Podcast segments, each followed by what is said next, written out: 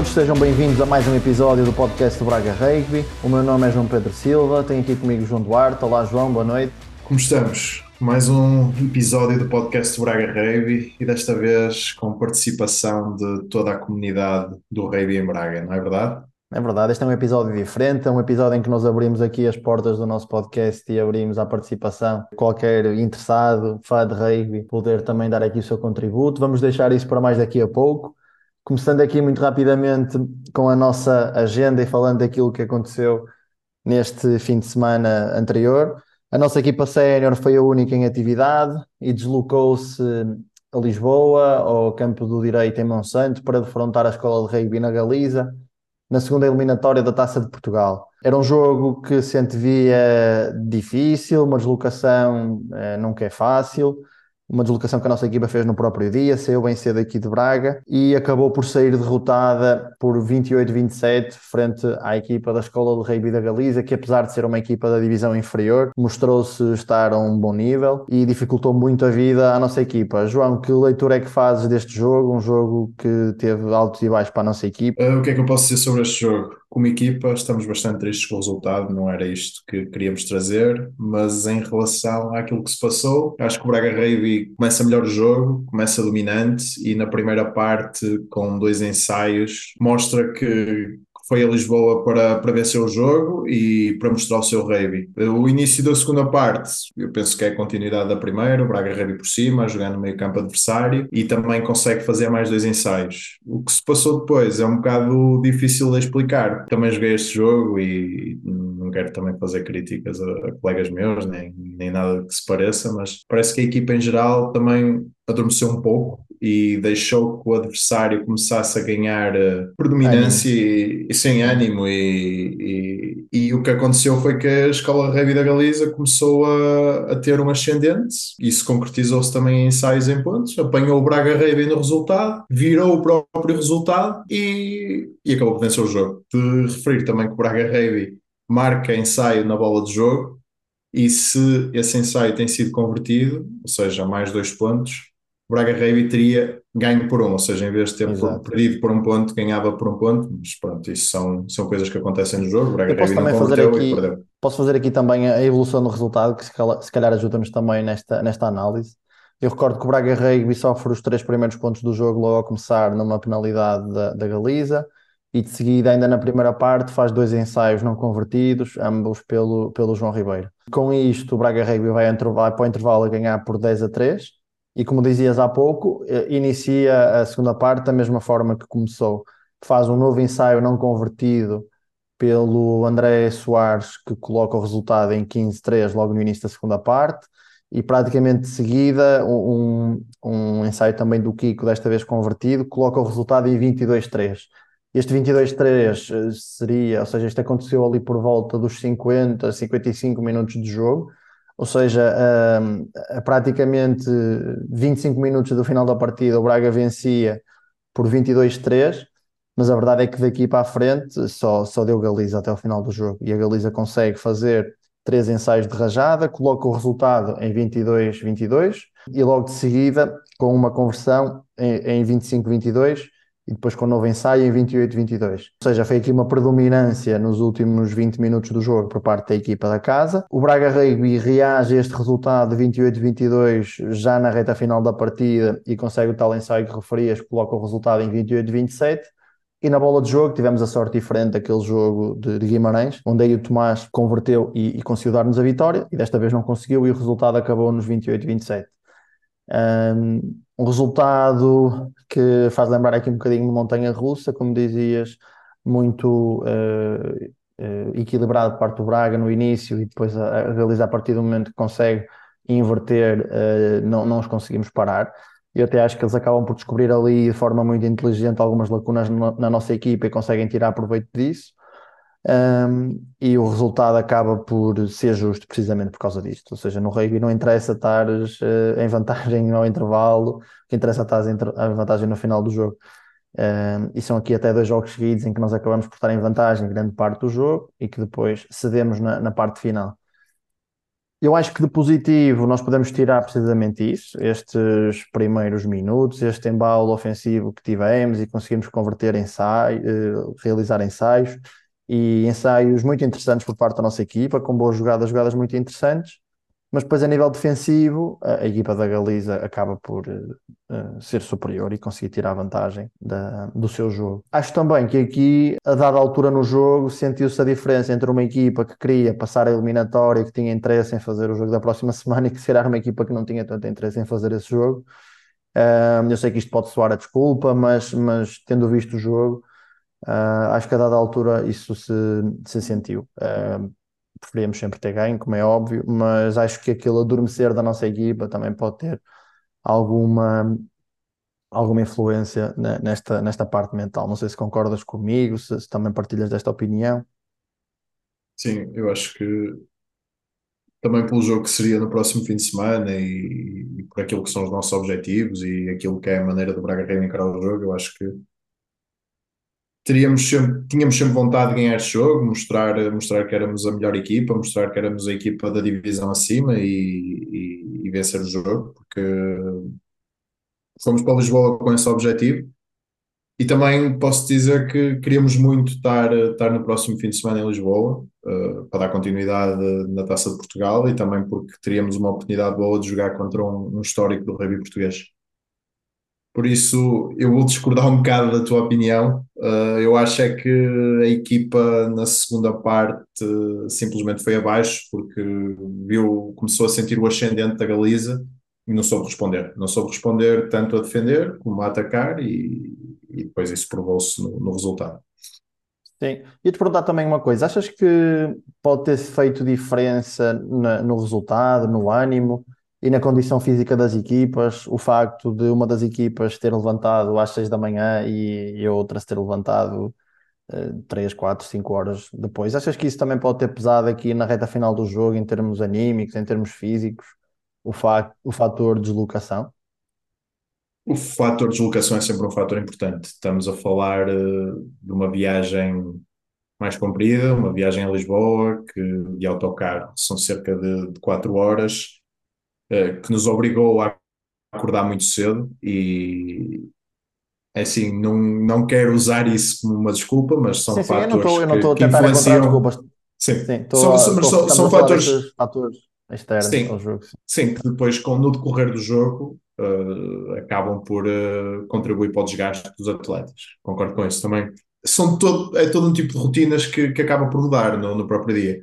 Lembro que nós almoçamos às 10h40, isso também é algo que não estamos habituados a fazer, e eu acho que isso tudo junto, no final e durante o decorrer do jogo, também pode pesar um pouco. Também o facto da nossa equipa não fazer uma viagem tão longa, uma deslocação desta natureza há mais de meio ano, Uh, acho que são tudo fatores que, que pesam, não, não, são desculpas uh, e, e, não é por isso que nós perdemos, mas acho que eu, pelo menos, da nossa melhor parte do jogo e da melhor parte do jogo da Galiza, eu fico com a sensação de que nós tínhamos melhor equipa do, do que eles. Claro que nós estamos aqui fartos de dizer isso e, e, nem por isso ganhamos os jogos todos, mas fico com essa sensação. Acho que individualmente tínhamos melhores jogadores do que a equipa deles, uh, mas a equipa deles, para além de, de, de, estar, de se notar que aguentou melhor o ritmo do jogo até ao fim, fisicamente era muito superior à nossa uh, e isso também pesou no, no, no, no, desenrolar do jogo. E a nível físico e mental estavam melhor preparados para, para este jogo, por isso acho que acabam por ser uns justos vencedores parabéns, boa sorte para o jogo da próxima semana e seria interessante também ver aqui uma surpresa por parte de uma equipa do CN2 frente ao histórico de Falavas que é, que é o técnico. Jogaram então pelo Braga Rugby na primeira linha o Sérgio Cardoso, o Vasco Franqueira e o Leonardo Figueiroa na segunda linha jogou o João Gil e o João Duarte. Na terceira linha jogou o João Ribeiro, o Francisco Carvalho e o Ricardo Souza. Número 9, André Macedo. Número 10, o André Soares. Depois, na linha de 3 quartos, jogou o Edu Marugano, o Henrique Calheiros. Numa ponta, o Tomás Santa. E na outra ponta, estreia o primeiro jogo do Ivo Rodrigues pela equipa do Braga Rugby. E a número 15, jogou ainda o Tomás Fontes. Jogaram ainda pelo Braga Rugby o António Fontes, o Luís Ferreira, o Rodolfo Ferreira, o Gustavo Vilela, o João Azevedo, que também foi a estreia do João nesta época, o Alexandre Ferreira e o Afonso Fontes. tendo estreando ainda também pelo Braga Rei o primeiro jogo do José Rodrigues.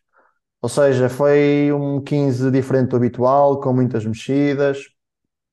Uh, sei que isto também não é uma justificação, são, são, estamos a referir isto apenas porque, porque é um facto. Uh, várias estreias do Braga Rei, o primeiro jogo do Ivo, o primeiro jogo do, do José, a primeira vez que o João Azevedo também joga esta época e acaba até por ser um ponto positivo desta partida o facto de nós conseguirmos ter dado mais minutos a malta que não tem conseguido jogar tanto, por isso acho que acaba por ser aqui também um dos destaques positivos. Em relação ao marcador, marcaram neste jogo dois ensaios do João Ribeiro, um ensaio do Henrique Calheiros, um ensaio do Kiko e um ensaio do André Soares. Destaque ainda para as lesões do Léo, do Leonardo Figueiroa, do Vasco Franqueira e do André Soares, a quem deixo e acredito que em teu nome também, João, deixamos aqui votos de melhoras rápidas e que possam estar já em breve uh, de regresso à, à, atividade. Seguramente vão estar. E destaque positivo, penso que vai para, para o grande trabalho que, que a avançada fez no jogo, que causou moça no adversário, abriu muitas, muitas brechas na defesa do adversário, permitiu que, que o Braga Reiby quando jogou no meio-campo da Galiza, conseguisse hum, ganhar muitos metros e dar continuidade ao seu jogo. Eu penso que também os três quartos, durante a primeira parte e durante aquele início da segunda parte, tiveram um jogo muito fluido, rápido e que não deixou muitas oportunidades para que o adversário conseguisse apanhar os nossos jogadores e causou muitas dificuldades à defesa do adversário. Durante a primeira parte e início da segunda parte foram estes os nossos, os nossos pontos fortes. A equipa, a equipa estava bem, a equipa defendeu bem, a equipa atacou bem, criou, criou muita pressão no adversário, criou dificuldade na defesa, abriu brechas e penso que e conseguiu jogar. Parece, isto parecia, parecia o jogo perfeito, só que é, é difícil justificar como é que se perde uma vantagem de 17 pontos. Sim, e novamente aquilo, uma coisa que também já temos dito aqui, esperamos que fiquem alertas e, e lições para jogos uh, no futuro, jogos a valer para o nosso campeonato, em que a, a equipa se lembra destes, destes detalhes. Eu, como destaque positivo, para além destas estreias que falava há pouco, deixava também aqui uma mensagem uh, em relação a uma atitude que vi durante o jogo, uma atitude do Vasco. Uh, o Vasco teve uma lesão no nariz uma lesão que fez com que ficasse a sangrar o nariz e seria em condições normais uma lesão em que o Vasco não voltaria a entrar.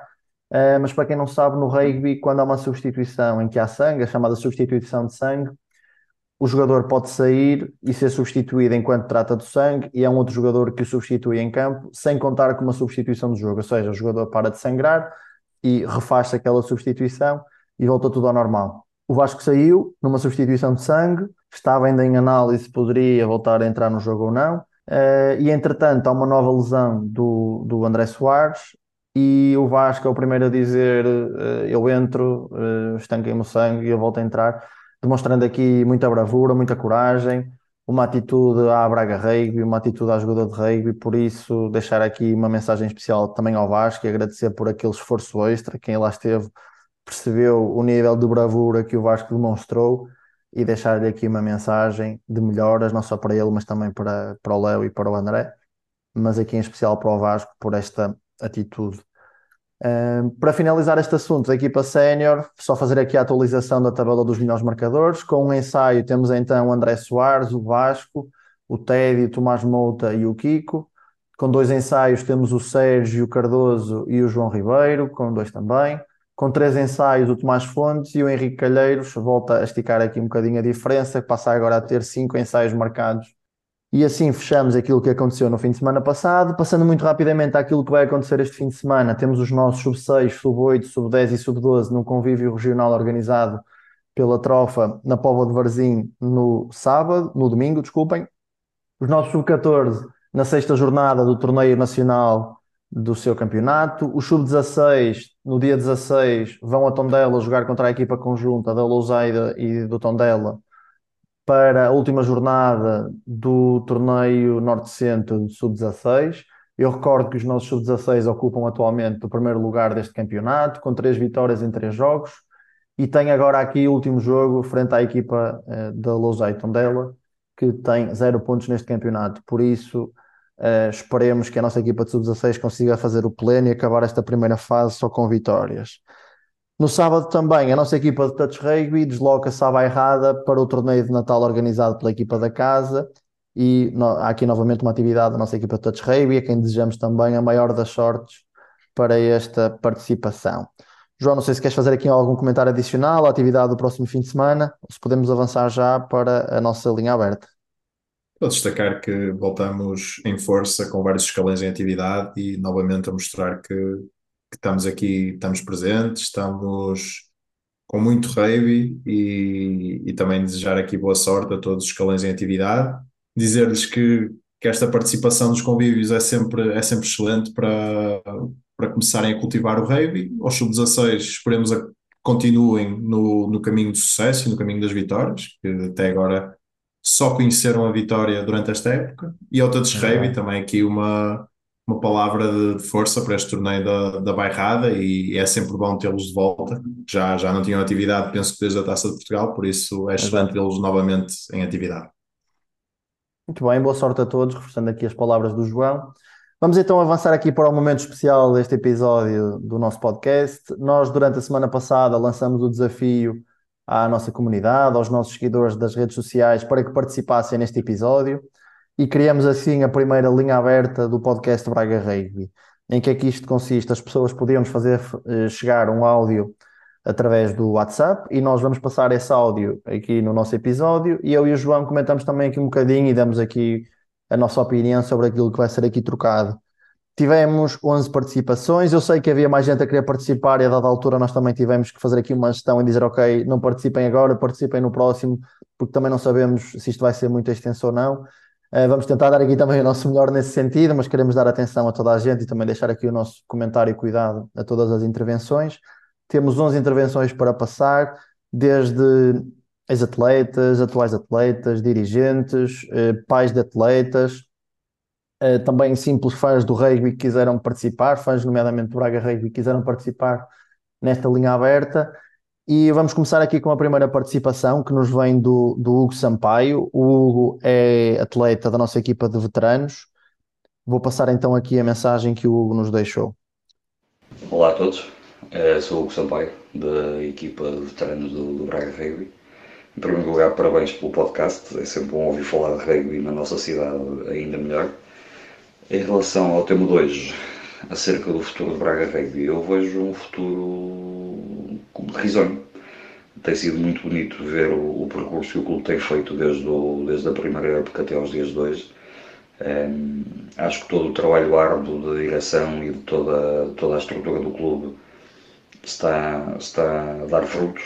Uh, Nota-se uma solidez na, na, na equipa dos séniores que garantidamente tem a ver com todo o trabalho que está a ser feito nas camadas jovens e, e vê-se cada vez miúdos, cada vez mais novos a entrar no rugby e, e isso auspicia um, um, futuro promissor.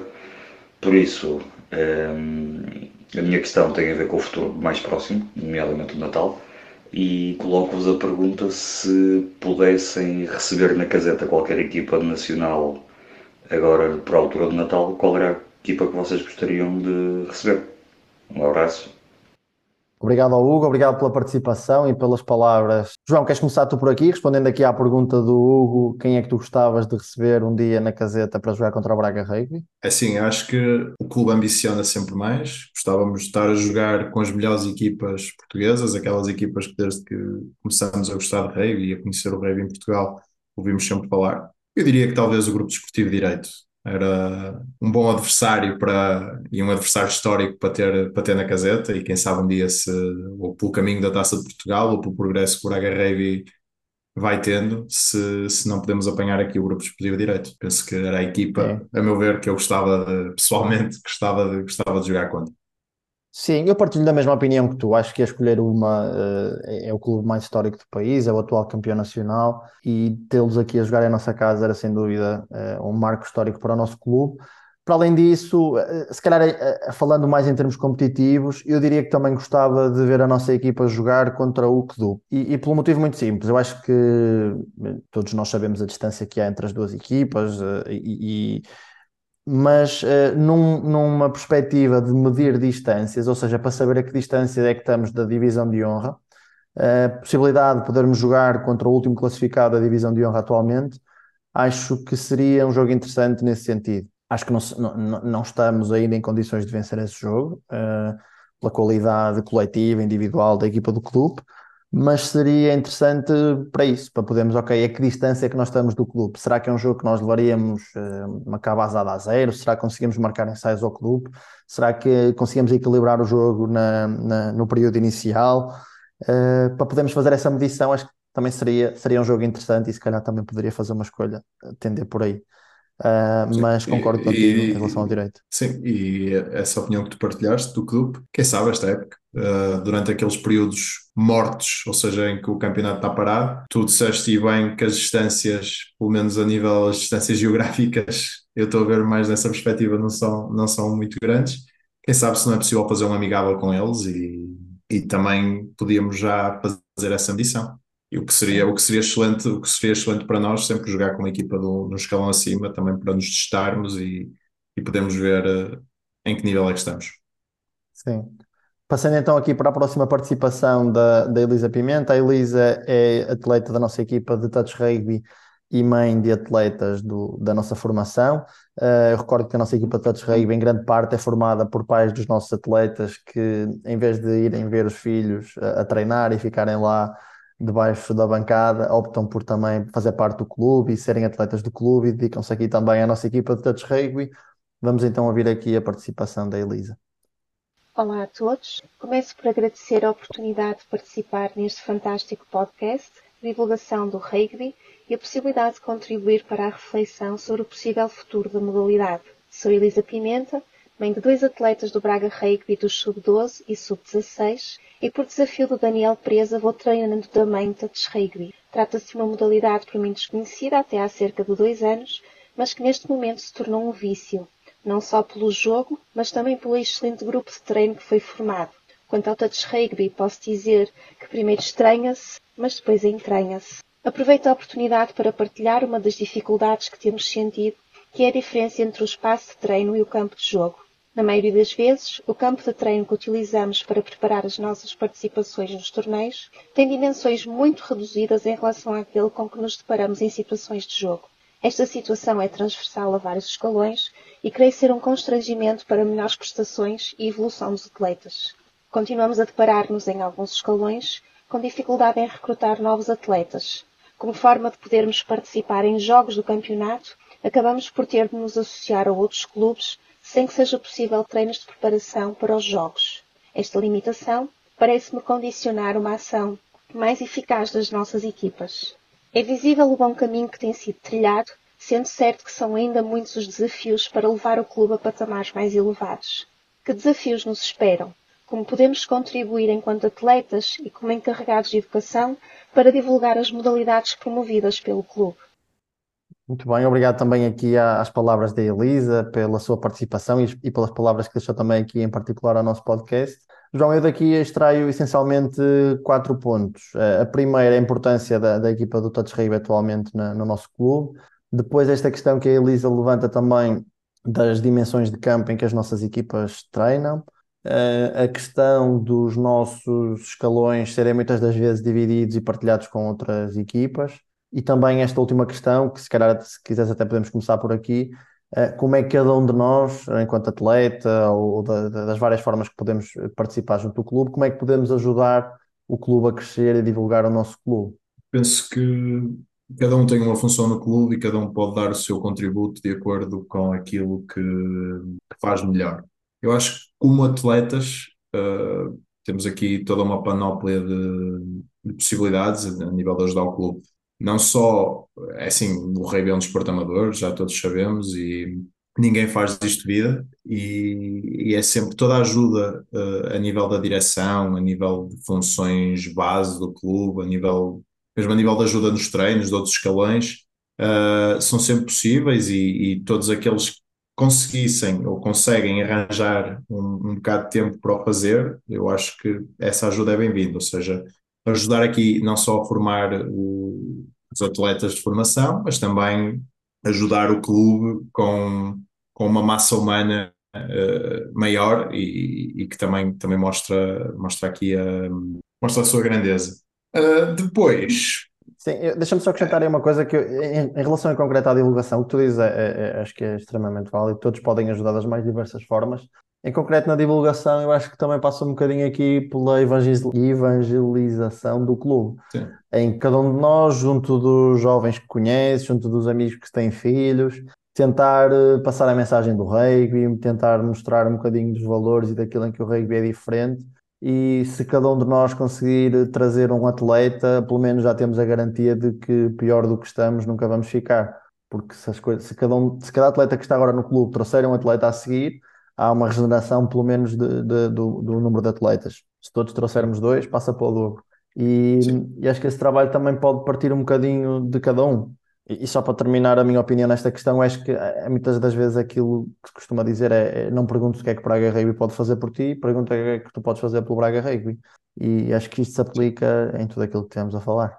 Sim, sem dúvida. Eu acho que a melhor publicidade que podemos fazer é, é aquela que parte de nós próprios e, e, como, como atletas ou como dirigentes ou como membro do Braga Rugby da mais diversa forma, eu acho que divulgar o clube, mostrar que o clube existe, mostrar que há rugby em Braga, porque pessoalmente eu sinto que, que, muitas vezes há muita gente que ainda não sabe que existe um clube de rugby em Braga, ainda não sabe que se pratica rugby em Braga.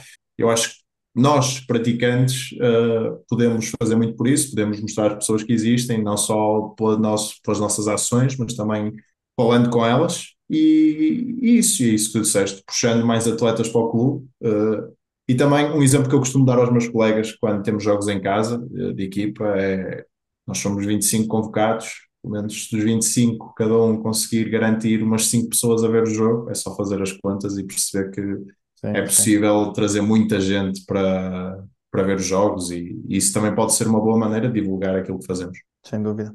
Em relação aos outros pontos que a Elisa também levantava, da, das dimensões de campo, eu sei que isto não acontece tanto na, na equipa sénior, mas é porque a equipa sénior, se não é a única, é, é, é, das poucas que consegue ter pelo menos uma vez por semana o campo uh, por sua conta, mas acredito que nos restantes escalões isto faça muita diferença, porque uh, em concreto no touch rugby, como a Elisa falava, eu lembro-me, eu já treinei várias vezes com eles e só me lembro de uma ou duas vezes conseguirmos ter o campo com as dimensões certas para fazer o treino.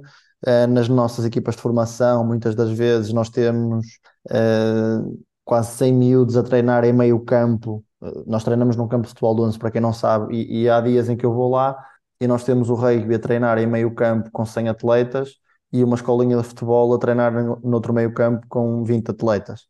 Um, e, e, esta é uma questão importante, porque em termos competitivos, tu não treinas no, no, no, no terreno de, em que depois vais jogar, nas dimensões que vais jogar, há certas coisas que vais aprender no dia de jogo, é? e isso acaba por ser, por ser crítico também aqui na, nesse desenvolvimento. Não sei se partilhas desta opinião. Sim, eu acho que, que realmente as dimensões do campo em que treinamos muito condicionadas pelo facto de termos determinados horários para, para, o uso do campo em que nos obrigam a agregar escalões, condicionam a percepção que os atletas têm do campo e também uh, o próprio condicionamento que é necessário fazer para, para se jogar uh, num campo de certas dimensões. Agora, eu também, também acho que para um atleta que esteja a começar, isso seja mais preocupante para um atleta que já joga há algum tempo, porque para quem já joga há algum tempo já sabe para o que, para o que vai no, no quando tem que jogar num campo com as dimensões certas ou com, ou com as dimensões completas.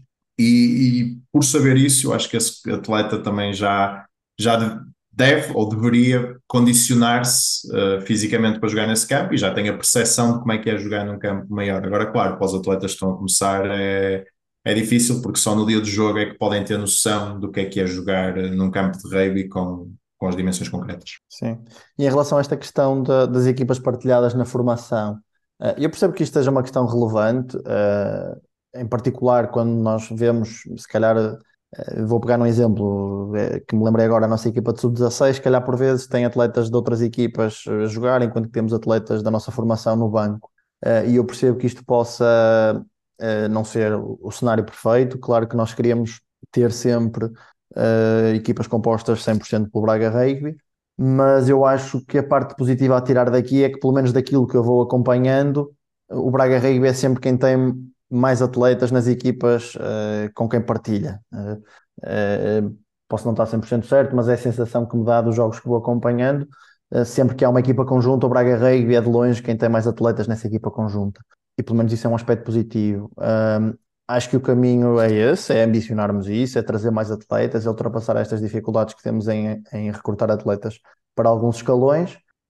mas acho que também e aqui é uma opinião, se calhar até um bocadinho uh, polémica, mas eu acho que mesmo em escalões, uh, eu, tô, eu, vou falar novamente do Sub-16 porque sei mais ou menos como é que a coisa está composta. O Sub-16 jogam em conjunto com o Guimarães, mas tanto quanto eu sei, o Guimarães fornece dois, três jogadores à, à, equipa.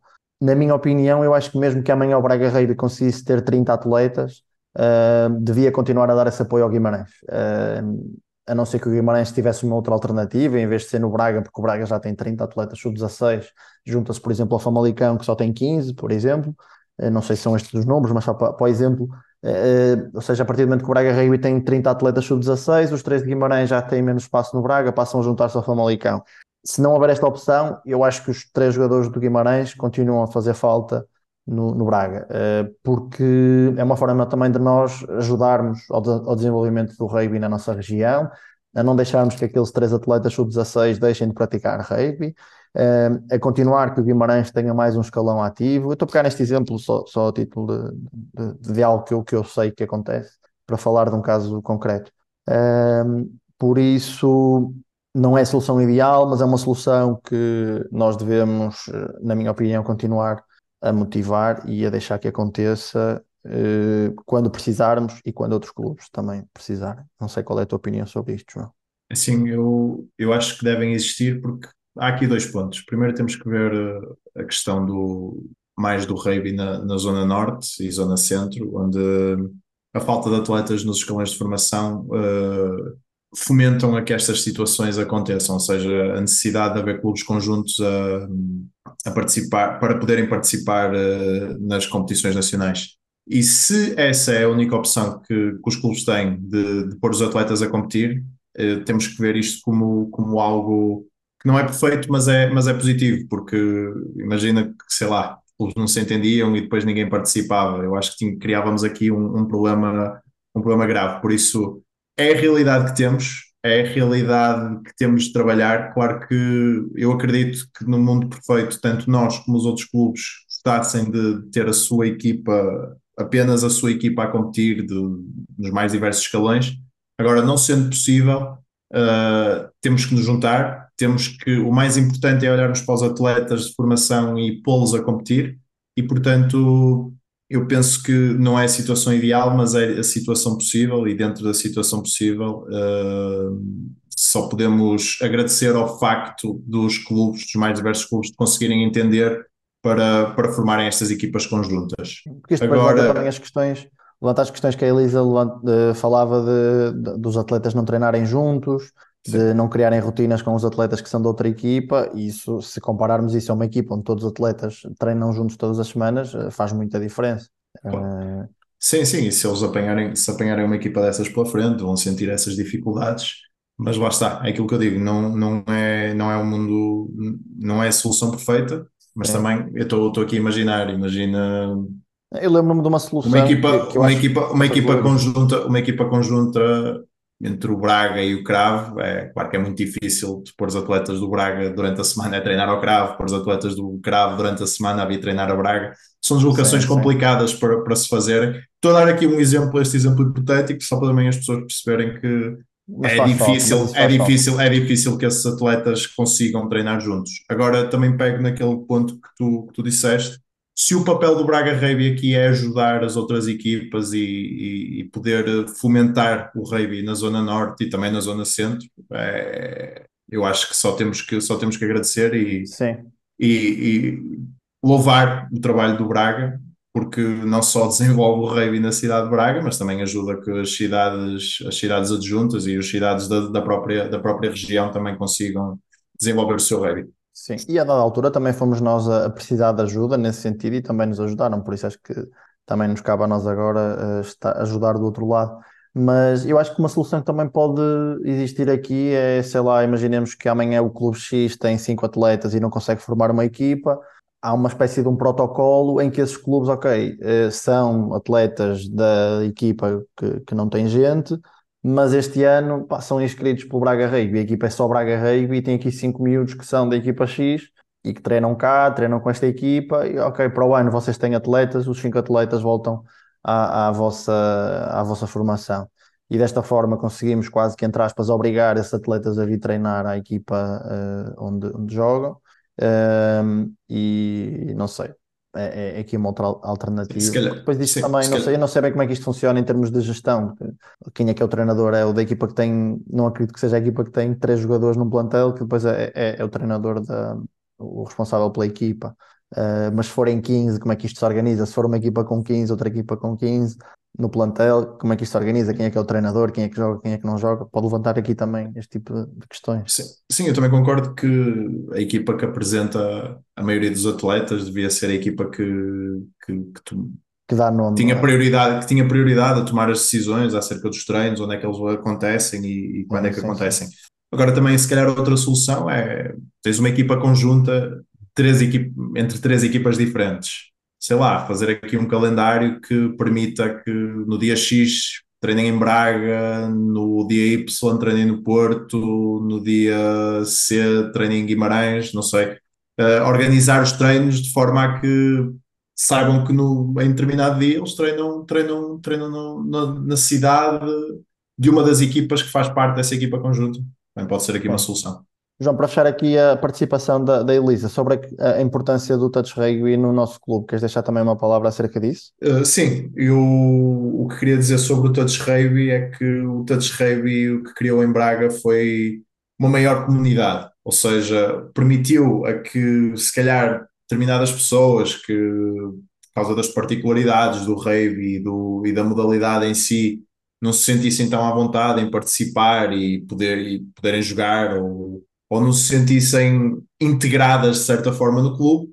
Com o Touch Rugby há essa integração, conseguimos ir buscar uh, atletas que são pais de miúdos, como é o caso aqui da, da Elisa, que são simplesmente amantes da modalidade e apenas têm disponibilidade para o touch, ou seja, conseguimos aumentar aqui a comunidade e agregar a comunidade. E isso é algo que o Touch Rugby, um, algo muito positivo que o Touch Rugby trouxe e que continua a trazer e que eu acho que no futuro vai, vai, ser, eh, vai ser aqui o farol para, para este crescimento do, da comunidade e do, do em Braga, até porque, como já vimos anteriormente e, e já foi dito, o touch é uma, uma variante do rugby que está, que está com muito crescimento.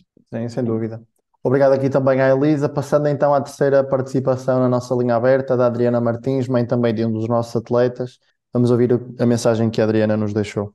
Olá, sou a Adriana e agradeço a oportunidade de poder participar neste podcast.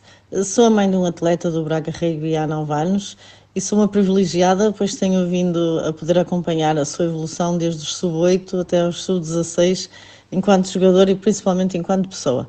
Infelizmente, sinto que as condições físicas do nosso clube não acompanharam incrível interna e humana evolução de, de nossas, das nossas equipas e gostaria de saber se entendem ser possível formarmos melhores atletas e obter resultados ainda mais positivos sem um investimento concreto ou uma mudança de instalações. Não podia deixar de aproveitar para agradecer em nome pessoal e se calhar até de outros pais a todos os treinadores e as equipas técnicas que me ajudaram e continuam a ajudar na formação do meu filho enquanto pessoa. Bem-aja a todos. Obrigado, Adriana, pela, pela mensagem. João, eu acho que a Adriana levanta pelo menos aquilo que eu acho que, eu acho que é o ponto. A questão um, estrutural. Exato, o, o, nosso hot topic aqui para o futuro do Braga Rei, acho que era uma questão de tempo até alguém levantar este tema aqui nesta linha aberta, que é a questão da, das nossas infraestruturas. Eu concordo com aquilo que a Adriana dizia, em termos de massa humana é cada vez maior, cada vez mais competente, o clube tem cada vez uma estrutura humana mais eh, competente, e em termos de instalações, temos as mesmas instalações que tínhamos há 10 anos atrás, mais degradadas, sem manutenção. Houve há uns anos atrás uma intervenção no relevado, o relevado foi posto um relevado uh, mais apropriado para a prática do rugby, foram instaladas umas redes que uh, façam, fazem com que não percamos tantas bolas, mas fora isso, em termos de apoio para as nossas infraestruturas, o, o, contributo e a evolução do clube tem sido praticamente nula. O contributo, diria, da, da, da, das, das, das autoridades, das competências autárquicas da nossa cidade e da junta de freguesia onde nós jogamos. Não sei se querias também começar por dar a tua opinião aqui. Tu, como eu, já estás ligado àquele campo há vários anos. É, é, é, é um ponto estrutural e fulcral da nossa evolução. Sim, é, é fundamental. À, medida que o Braga Rei vai crescendo, nós também vamos exigir mais ao clube e vamos exigir melhores condições, porque associado a isso, resultados e objetivos que, que nos obrigam a ter outras condições. Agora, o que é que eu tenho a dizer sobre isso? Eu acho que também é preciso ver todo o percurso que já foi feito pelo Braga Rave, porque tu estás aqui desde o início também, tu lembras-te, já chegámos num pelado que nem sequer era em Braga, eu penso que aquela freguesia até fazia parte de Guimarães, em Sande... Sande, São Martinho de Sande, São, São, assim, São Martinho de Sande, exatamente. Braga e Guimarães, mas já exatamente. a Guimarães. Pertencente a Guimarães, ou seja, o, o clube de Braga jogava em Guimarães, num campo pelado, uh, com muito poucas condições se formos a comparar até com as condições que temos agora, e por isso também é preciso olharmos para o progresso que o Braga Rugby fez, não é? Porque também se olharmos para clubes até mais antigos do que o Braga, a melhoria nas infraestruturas até foi feita nos últimos anos, por isso foram precisos vários anos para que se melhorassem as infraestruturas. Agora, uma cidade como Braga, um clube com os atletas, com o número de atletas que o Braga Rugby já tem, poderíamos almejar e trabalhar melhor para que se para que conseguíssemos ter outras infraestruturas. No entanto, eu acho que esses pontos não dependem só do Braga Rave, dependem de apoios exteriores, de investidores, de, da Câmara Municipal de Braga, da Junta de Freguesia, onde estamos a jogar neste momento, que é a Junta de Freguesia de Nogueira, de abrirem mão e também nos tentarem ajudar de alguma forma e permitirem que certos projetos que eu acho que eu penso que o Braga até já tem em mente, consigam andar para a frente. Mas claro, eu destacava pontos negativos daquele campo, os balneários sem dúvida e os nossos arrumos, eu acho que estão bastante degradados e, e necessitavam ali de uma intervenção. A própria bancada não é que seja um ponto mau, mas poderia, poderia ser algo melhor. Eu destaco que aqueles postes no meio da bancada tiram alguma visibilidade do jogo e se calhar já ter alguma estrutura ali no campo que, quando nós temos jogos em casa, também fosse, sim, permitisse ser ali um apoio aos nossos adeptos, por exemplo. Eu acho que a falta de um bar ali naquele campo é, é algo, é algo que faz muita falta uh, ao Braga Rugby. Agora, os pontos positivos, era aquilo que tu disseste, já tivemos ali uma intervenção a nível de relevado que foi muito boa, ou seja, nós neste momento acho que temos um relevado sintético quase perfeito, com, com o shock pad e, e com as linhas todas direitas e e bastante, bastante moderno. A questão dos postes também à volta do campo que permitem que, que não percamos tantas bolas e os postes de rugby, porque também durante muitos anos o Braga Rugby não tinha postes de rugby e neste momento tem postes. Sim. Eu, se calhar, aqui sou um bocadinho mais reivindicativo do que tu, e até aproveitando aqui a altura do Natal, eu concordo com a análise que tu fazes aos pontos positivos e negativos daquele campo. Se calhar, até era um bocadinho mais agressivo que tu nos pontos negativos, mas eu acho que, conhecendo como conheço o desporto em Braga, eu acho que o Braga Rugby merecia mais respeito e consideração por parte da, nomeadamente da Câmara Municipal de Braga. Eh, e, e passo a explicar porque é que eu digo isto. Um, nós somos um clube que está em fase de crescimento, é um projeto que já existe há cerca de 15 anos na cidade, começou com escolinhas uh, na Universidade do Minho, entretanto foi criado o Braga Rugby, foi criada uma equipa sénior, foram criados todos os escalões de formação. É um clube que neste momento movimenta uh, 200 atletas eh, federados inscritos na Federação Portuguesa de Rugby, mais eh, cerca de uma centena de, de, de pais, dirigentes, ou seja, é, é, já há muita gente envolvida no projeto Braga Rugby. E para um clube que representa a cidade a nível nacional, que, e aqui neste podcast vocês, vocês, acompanham semanalmente as deslocações que as nossas equipas têm pelo país fora, a visibilidade que dão à cidade e ao desporto da cidade pelo país fora, comparando com uma data infindável de clubes de futebol que jogam aqui ao nível distrital contra o vizinho do lado, uh, muitos deles têm meia dúzia de miúdos inscritos na, nas camadas jovens. O investimento e a atenção que é dada a esses clubes e a um projeto como o Braga Rugby não tem comparação. E isto já é uma queixa antiga, já é algo que se reclama há muito tempo e cada vez a diferença é maior, cada vez a presença do Braga Rugby pelo país fora é, é maior e não, não se vê grande diferença. Uh, o Braga Rugby já percorreu o país todo, uh, já foi uh, a Marrocos, já foi a várias zonas de Espanha, de França, tem presença atualmente até na, na, Irlanda, no país de Gales, algumas parcerias também. Ou seja, já leva o nome da cidade de Braga até ao estrangeiro. Um, e isto pode ser um bocadinho presunção, mas acho que faz mais pelo desporto da cidade, pela visibilidade do desporto da cidade, do que uh, o futebol distrital. E o que nós vemos é cada equipa do futebol distrital, até algumas equipas que nem formação têm, têm o seu próprio campo, alguém lhes fez o próprio campo. A justificação que nos dão sempre é que essas equipas jogam com o nome da freguesia e, e que acaba por ser a freguesia que dá todo o apoio que, que esses clubes precisam. Mas ok, nós jogamos com o nome da cidade, então que seja a Câmara a dar-nos aqui essa ajuda. Porque eu aqui, respondendo também à pergunta que a Adriana nos fazia, eu acho que se nós tivermos melhores condições, vamos conseguir formar mais e melhores atletas. Uh, e vamos conseguir a continuar a contribuir ainda mais para o desporto de cidade. Porque e eu até acho, conhecendo o, o Clube do Braga Rugby como conheço, que não precisamos de muito. Eu acho que neste momento nós precisávamos era que alguém nos desse um, um espaço e que nos ajudasse a pôr lá um campo e depois, ok, nós tratamos do resto. Mas acho que só com instalações próprias é que o Braga Rugby vai conseguir uh, avançar e crescer enquanto clube, uh, em termos de estrutura e em termos de, de competição. Sim, não só, não só a competição, a parte administrativa também, também precisava sim, sim, de algum apoio. E é algo que não existe neste momento. É, eu recordo que eh, há uma série de problemas que são resolvidos se nós tivermos as nossas próprias instalações. Eu recordo, por exemplo, neste momento, os nossos atletas andam no ginásio pá, que mais convém a cada um, e, e o ginásio é, é um, elemento fundamental do nosso desporto, não só para o desenvolvimento, como para, para, a prevenção de lesões. E tendo um espaço próprio, podemos ter o nosso ginásio, podemos fazer toda a centralização da parte física das nossas equipas nesse espaço. A parte médica do clube, as instalações médicas do clube, dar condições, dar um espaço para que a nossa equipa médica também possa ter o seu espaço e poder atuar as nossas reuniões de direção são onde calha, estão sempre a mudar de sítio, porque não temos um espaço, não temos uma casa neste momento. Nós temos uma casa alocada há demasiados anos. Um, e a caseta tem imensos problemas. Eu acho que é uma solução de recurso que tem funcionado muito bem para o Braga Rugby, ajuda-nos a, a, estar no estado em que estamos, mas se quisermos avançar, não pode ser ali. Uh, por questões de incompatibilidade com os objetivos da Junta de Freguesia, uh, pelo aquilo que falávamos há bocado, de termos meio campo com 100 atletas de rugby e meio campo com 20 atletas de, de futebol. Uh, pelas próprias condições de, de, luz, de balneários que se têm vindo a piorar e a degradar de ano para ano. Uh, a própria bancada, eu acho que quem fez aquela bancada nunca deve ter assistido a um jogo, nem digo de rugby, um jogo de futebol, do que seja, pelo que dizias, tem postos no meio da bancada a segurar o teto. A bancada ocupa um terço do campo quase, não dá para ver do, do outro, no outro meio campo, não tem nenhuma dessas condições, eh, não tem um, um, espaço para fazer um bar, não tem espaço para fazer um ginásio, para fazer uma área de, de, de administrativa do clube, seja o que for, não dá para ter uma loja do clube, não dá para ter um espaço de convívio para os atletas do clube. E se nós tivermos tudo isso, o clube vai crescer.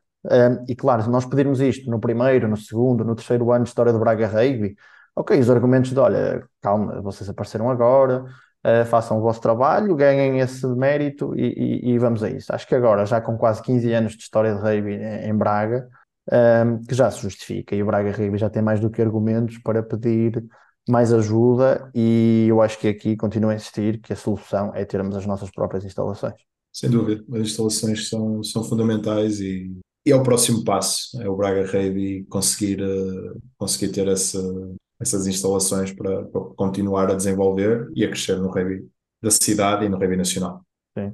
Passando então aqui à próxima participação, é, é, vem do Pedro Queiroz, também atleta da nossa equipa de veteranos e pai de um dos nossos atletas. Vamos aqui ouvir o que é que o Pedro nos tem a dizer. Olá, Braga Rugby. O meu nome é Pedro Queiroz. Desejo-vos um futuro cheio de sucesso e que continuem a passar os valores do rugby a todos os miúdos que recebem que sem dúvida são valores nos dias de hoje extremamente importantes. Obrigado aqui também ao Pedro pela sua mensagem, mais um reforço daquilo que são os valores do rugby. Passando para a próxima mensagem da Alice Ayela. A Alice é atleta também da nossa equipa de touch rugby. e tem três atletas a praticar a modalidade no Braga Rugby. Toda a nossa família ingressou ao Braga Rugby há cerca de um ano e sempre uma alegria é, treinar todas as semanas na caseta. É, obrigada a todos os treinadores pela sua dedicação. Tenho uma pergunta: é, haverá uma semana ou duas semanas de é, rugby intensivo para os meninos no verão dos no verão 2024? Obrigada. Obrigado aqui também à Alice pela participação. Como puderam perceber pelo sotaque, a Alice eh, não é portuguesa, é, é francesa e toda a família veio para Braga uh, recentemente.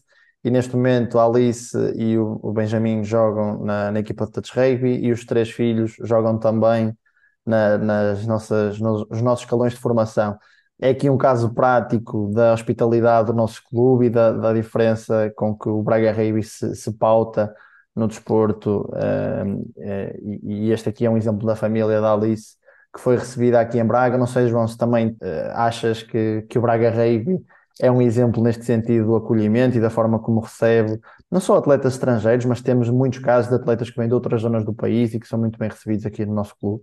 Basta ver uh, todo o historial que o Braga Rugby tem com, com atletas estrangeiros durante desde a sua criação, que que sempre recebemos bastantes atletas estrangeiros e, e, já, já podemos, já podemos contar muitas nacionalidades no Braga Rugby e o, o, que nos enche de orgulho porque mostra que somos também uma casa do rugby, não só em Braga mas no Norte e esses atletas acabam por nos procurar e depois a, a integração que é feita que é, que é sempre excelente.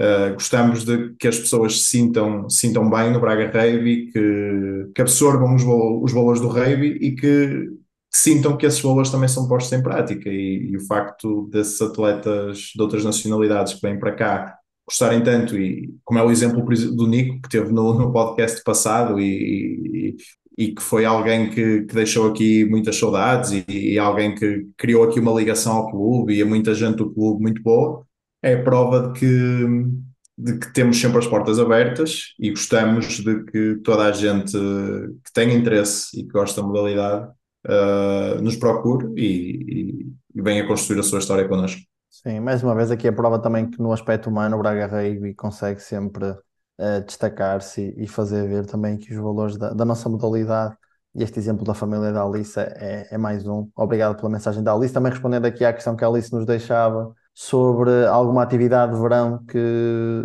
ela perguntava se vai, vai ser feita alguma atividade de verão para os meninos do Braga Rugby. É, eu creio que o clube está a pensar nisso, está com um projeto em mente, eu pelo menos já ouvi falar de, de alguns trabalhos que estão a ser feitos nesse sentido.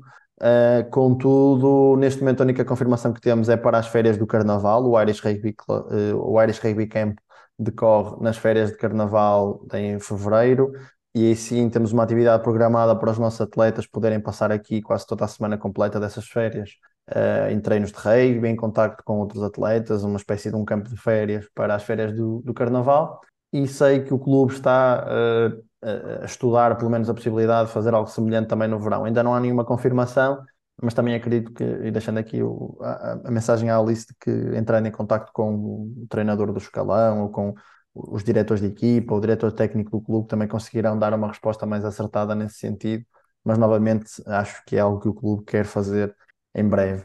Obrigado aqui também à Alice pela mensagem. Seguimos para a próxima mensagem que nos vem do André Paiva, o André que é adepto aqui do nosso clube e que nos deixou também aqui uma mensagem que vamos ouvir.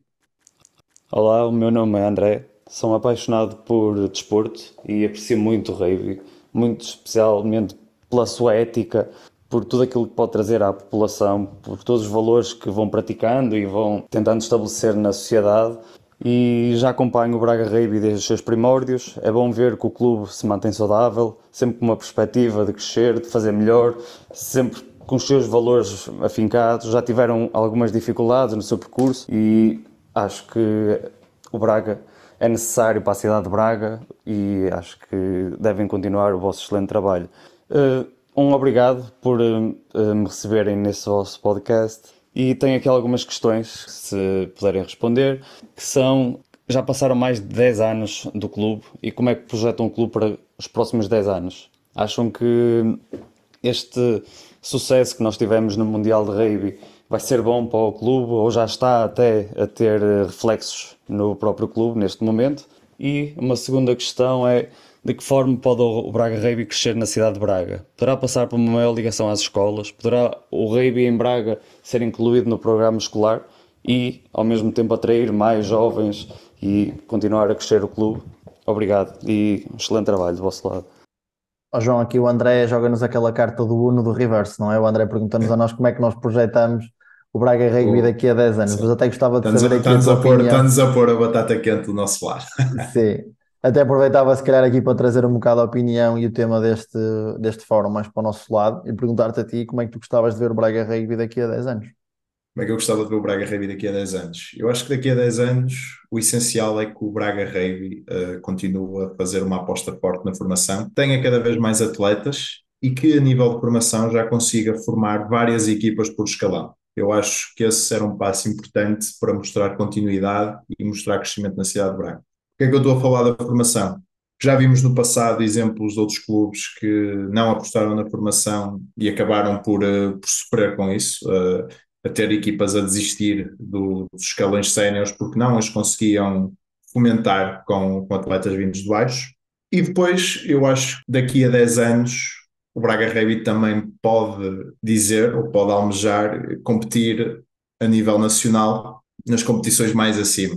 Uh, eu penso que os séniores podem sonhar pelo trabalho que têm feito em, em, em tentar chegar à honra, e tentar uh, daqui a 10 anos competir, competir na honra, e os escalões de formação uh, competir uh, em campeonatos nacionais, ou seja, já não numa vertente regional, mas competir a nível nacional, o que será um trabalho bastante árduo e difícil, mas mas eu penso que daqui a 10 anos é possível termos estrutura para isso. Agora é preciso pegar também naquilo que, que nos foi dito anteriormente, é necessário ter infraestruturas, acompanhar os clubes que já competem mais acima e para, para permitir a que o Braga Rugby daqui a 10 anos consiga alcançar estes objetivos. Sim, sim. Eu começava por aí precisamente. Eu daqui a 10 anos gostava de ver o Braga Rugby já no seu próprio, uh, na sua própria casa, num campo próprio, com instalações próprias onde nós possamos também fazer, como dizia há pouco, a nossa atividade de ginásio, onde possa haver o espaço de lazer do clube, onde possa haver também um espaço em que o clube liga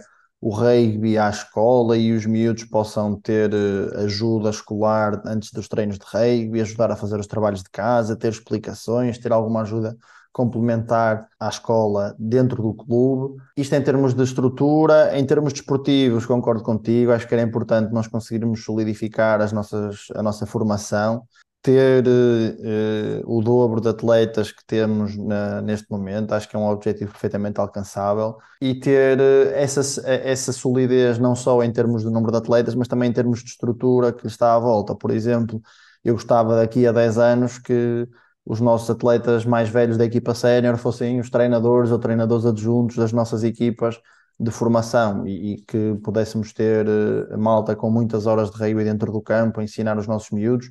Não que agora uh, uh, isso não aconteça, mas, mas dar continuidade a esse trabalho acho que era importante e vermos daqui a uns tempos o Luís, o Tédio, o Tomás, a treinarem as, as, nossas, as nossas equipas de formação, acho que era sinal de que as coisas estavam a correr muito bem a vários níveis. Depois disso, claro que era um sonho ver também a equipa de Braga Rugby competir na, na divisão de honra, no patamar máximo do nosso rugby, eventualmente já conseguir levar atletas a seleções nacionais, acho que era um patamar muito interessante de, de, de se estar uh, como clube.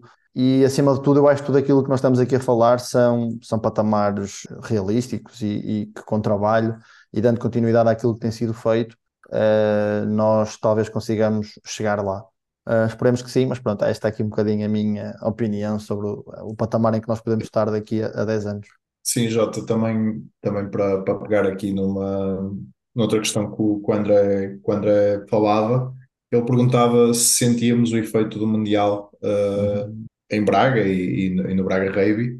Eu acho que não é. Eu penso, eu penso que naquele pós e durante o Mundial houve, houve um aumento de inscrições de, de atletas júniores e atletas mais novos, uh, mas que não foi algo assim do outro mundo, digamos. Mas eu acho que é mais Nós a já um bocado disso até Sim. no podcast, já, já tivemos essa conversa de que até o próprio timing do Mundial não foi o ideal para, para ter novos atletas. Para captar, exatamente.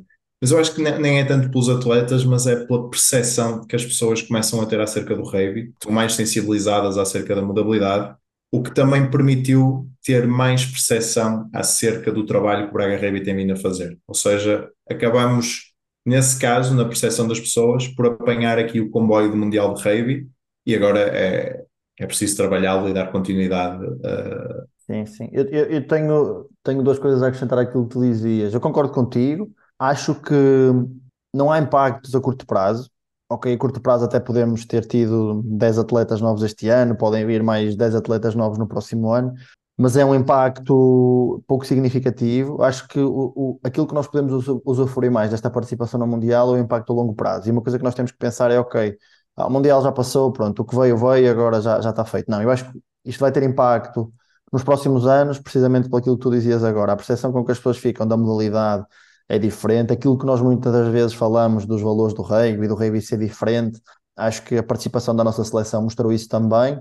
E abre aqui uh, um novo uh, olhar à população e a quem uh, quer participar no rugby, quer ter os filhos a jogar rugby, fica com um olhar diferente que à primeira vista se calhar só ver uns, uns highlights no, no, no YouTube ou no Instagram, só se vê as placagens, só se vê um jogador que fica com sangue, fica com sangue na cara, e acaba por, por afastar um bocado as pessoas. E a nossa eh, seleção fez o papel um bocadinho inverso, mostrou que há valores no rugby, que é um desporto muito interessante, muito competitivo, bonito de se ver, e acho que nós vamos colher frutos disso durante os próximos anos. Eh, mas cabe-nos a nós continuar a fazer o nosso bom trabalho para que possamos também exponenciar esse, esse benefício que podemos vir a tirar da, da seleção. Eh, Sim. Como e... já dissemos aqui, só, ia, só ia, ia, repetir aquela ideia que sim, já dissemos sim. no passado de que o timing do Mundial não foi o ideal porque o Mundial passou-se em setembro e outubro e em setembro já todos os miúdos têm a sua modalidade escolhida, já estão todos orientados nesse sentido. Uh, sei que tivemos um caso ou outro de atletas novos que vieram cá, cá parar ao clube, mas é como dizia há pouco, acho que acaba por ser pouco significativo, é importante, mas pouco significativo. Sim, e também só para fechar, já o André também toca aí no ponto das escolas. Sim, sem dúvida. Uh, eu acho que aqui a questão, para, para crescer, claro que o Braga Rugby tem que se apoiar uh, a sua captação nas escolas, porque é aí que, que está a base de atletas que, que, pode recrutar.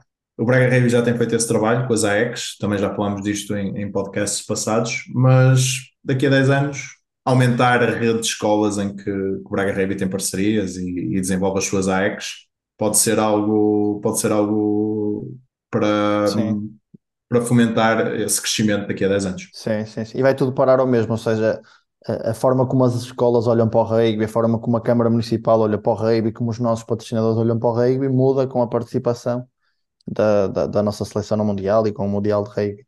Mas aí concordo contigo, acho que as escolas é um ponto-chave para a evolução da modalidade, para trazer novos participantes, não só em Braga, pelo país todo. Um, acho que que é algo que, que a própria Federação também devia investir mais, trazer o rugby mais para as escolas. Porque nós aqui depois, quer queiramos, quer não, a nível local, não temos muita margem de manobra, a não serem algumas escolas privadas onde há mais autonomia para, para decidir os planos curriculares. Uh, nas escolas públicas, por exemplo, fica difícil como é que vais entrar numa escola pública e, e trazer e implementar lá o rugby, fica mais difícil mas pelo menos, uh, sei lá, ter aqui um campeonato de escolas de rugby uh, era, era espetacular, porque daí iriam certamente uh, nascer atletas Braga Rugby ou não Braga Rugby, mas novos atletas da, da modalidade. Exatamente.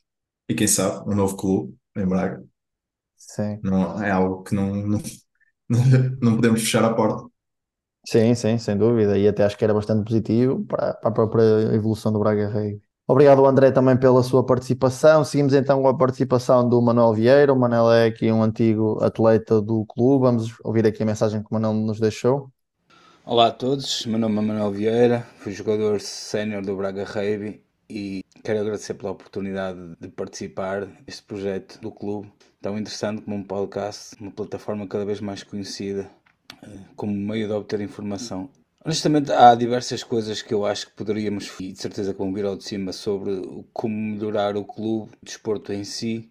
Eh, uma delas seria claramente as infraestruturas de treino, principalmente questões de ginásio e etc. Mas acho que honestamente, apesar de ser um fator fulcral, existem outras coisas eh, que seriam mais interessantes de tentar trabalhar. Isto não estou aqui a menosprezar a, a fisicalidade do desporto, como é óbvio, mas acho que é, seria mais interessante nos tempos que correm falarmos de mentalidade. Uh, mentalidade tanto de jogadores como de direções, de tudo o que envolve o clube. Uh, o que sempre me pareceu é que o Braga Rugby, como é todo qualquer clube que começa, teve que passar pela sua fase de lagarta, passou por uma fase de incubação para ser uma para vir a ser uma borboleta, mas no entanto está uh, estagnado nessa fase, uh, não por uma questão de não ter a capacidade de ser esse clube maior, mas por uma falta de mentalidade ganhadora.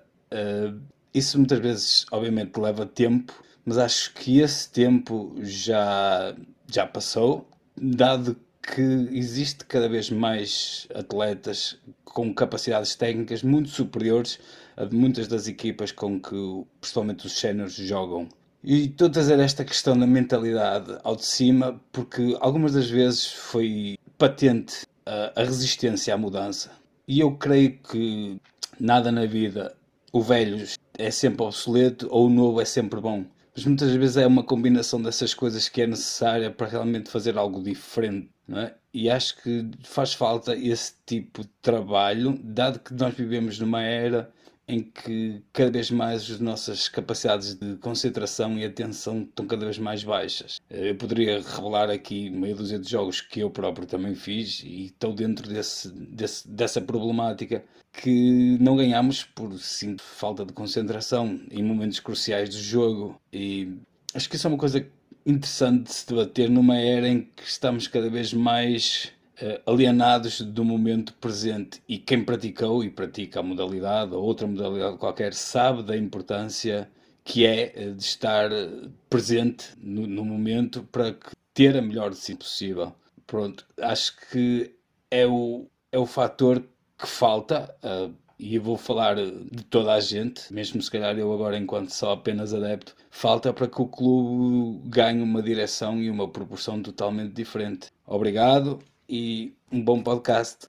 Muito interessante esta perspectiva aqui do Manel. Uh, podemos até às vezes não achar que isto é um ponto de, de, de, importância maior no clube, mas a verdade é que aquilo que o Manel diz uh, acontece. Uh, o facto de nós nem sempre temos a melhor mentalidade e a mentalidade ganhadora dentro do campo faz com que percamos jogos como este, deste fim de semana, por exemplo, e, eh, e, e como deixamos na semana anterior o Cravo dar-nos a volta ao resultado, só trabalhando quase a parte mental do jogo. Um, a verdade é que estas coisas acontecem. Tu achas, João, que, por exemplo, o clube fazer um trabalho específico para trabalhar a parte mental, as capacidades mentais dos atletas, ou dos treinadores, até eventualmente dos dirigentes do clube, achas que fazia sentido e que é uma prioridade para, para o nosso clube? desse trabalho porque não estou a ver para já assim como, como desenvolvê-lo, mas sim, uh, penso que é um trabalho que pode ser feito. Agora, uh, o Manel já foi, é um ex-atleta do clube e eu já tive o prazer também de, de, jogar com ele. É preciso, na minha perspectiva, também ver aqui uma coisa. O Braga Rugby, quando, quando começou a jogar e nas competições em que, em que se inscreveu e, e lá está, onde começou, foi sempre a equipa mais recente uh, em campo e ainda hoje, também se olhares para o, para o nosso campeonato de séniores, por exemplo, e mesmo nos outros campeonatos uh, de formação, mas mais nos séniores, porque na formação depois também começaram a existir outras equipas. O Braga Rugby acaba por ser a equipa, a nível de anos de existência, mais recente uh, daquele campeonato, onde, onde está inserida neste momento. E o facto de sermos a equipa mais recente fez com que tivéssemos que dar um bocado mais da perna do que as outras equipas para aprender a modalidade e para, para podermos competir com elas. Porque, se bem te lembras, também já foste, já foste atleta sénior do clube, nós não tivemos pronto, a, a, sorte ou a felicidade de ter começado como, como atleta júniores e fazer todo aquele percurso de formação. Começámos como séniores, não tínhamos formação nenhuma de rugby e mesmo assim, mesmo assim chegamos lá. E tu, tu começaste como sénior, eu comecei como sub-18, mas depois rapidamente também, também saltei para os séniores. Uh, e portanto não tivemos toda aquela alavancagem de rugby que, que, os miúdos de hoje em dia felizmente têm a possibilidade e têm a estrutura para ter. E isso pode condicionar realmente esta mentalidade de vencedora, porque jogávamos sempre com equipas com mais anos de rugby do que nós. Uh, uh, no início chegámos a perder jogos por muitos pontos, porque não tínhamos o mesmo nível de rugby das outras equipas. e isso pode ter condicionado, se calhar, esta mentalidade vencedora que às vezes eu penso que hoje em dia já não é, já não é isso que existe, porque já temos muitos atletas de, que vieram de formação para os séniores e já temos muita gente com, com muitos anos de rugby que ajudam a, a que se vá mudando o chip para, para sermos um clube vencedor e um clube que quer mais. Eu acho que hoje isso já está latente, apesar de, de vez em quando a parte mental vir um bocado ao de cima e, e poder condicionar algum resultado nos jogos, como já foi exemplo esta época. Agora, Agora sim, eu claro, claro que é preciso, é preciso trabalhar essa, essa parte, porque como eu já disse também em podcasts passados, não é só a parte física, a parte mental também pode ser trabalhada e a parte mental é fundamental neste jogo. Sem dúvida, sem dúvida. E, e eu acrescentava só mais uma coisa àquilo que dizias, eu concordo inteiramente contigo. Acho até que nós, desse período inicial do Braga Rugby, em que nós estávamos a construir uma equipa do zero, uma equipa com malta sem formação no rugby, que estava a aprender a jogar rugby com 18, 19, 20 anos, e eu lembro que a dada altura, eu com 20 e poucos anos ia para jogos em que eu era das pessoas com mais experiência na equipa ou com mais minutos de rugby no campo. Era uma equipa sempre muito nova, com muita malta a aprender, em que era de certa forma mais desculpável tu perderes, onde ninguém te exigia a vitória, porque lá está, eras a equipa mais recente, estavas a começar, e isso se calhar criou-te aqui uma certa, não digo uma mentalidade derrotada, também acho que nunca foi isso, mas porque acho que também quem jogou nessa, nessas equipas iniciais do Braga Rugby sabia qual era o seu papel e sabia que estava a ter o papel de desenvolvimento de uma modalidade uh, numa cidade a começar do zero, acima de, de, qualquer outro objetivo competitivo.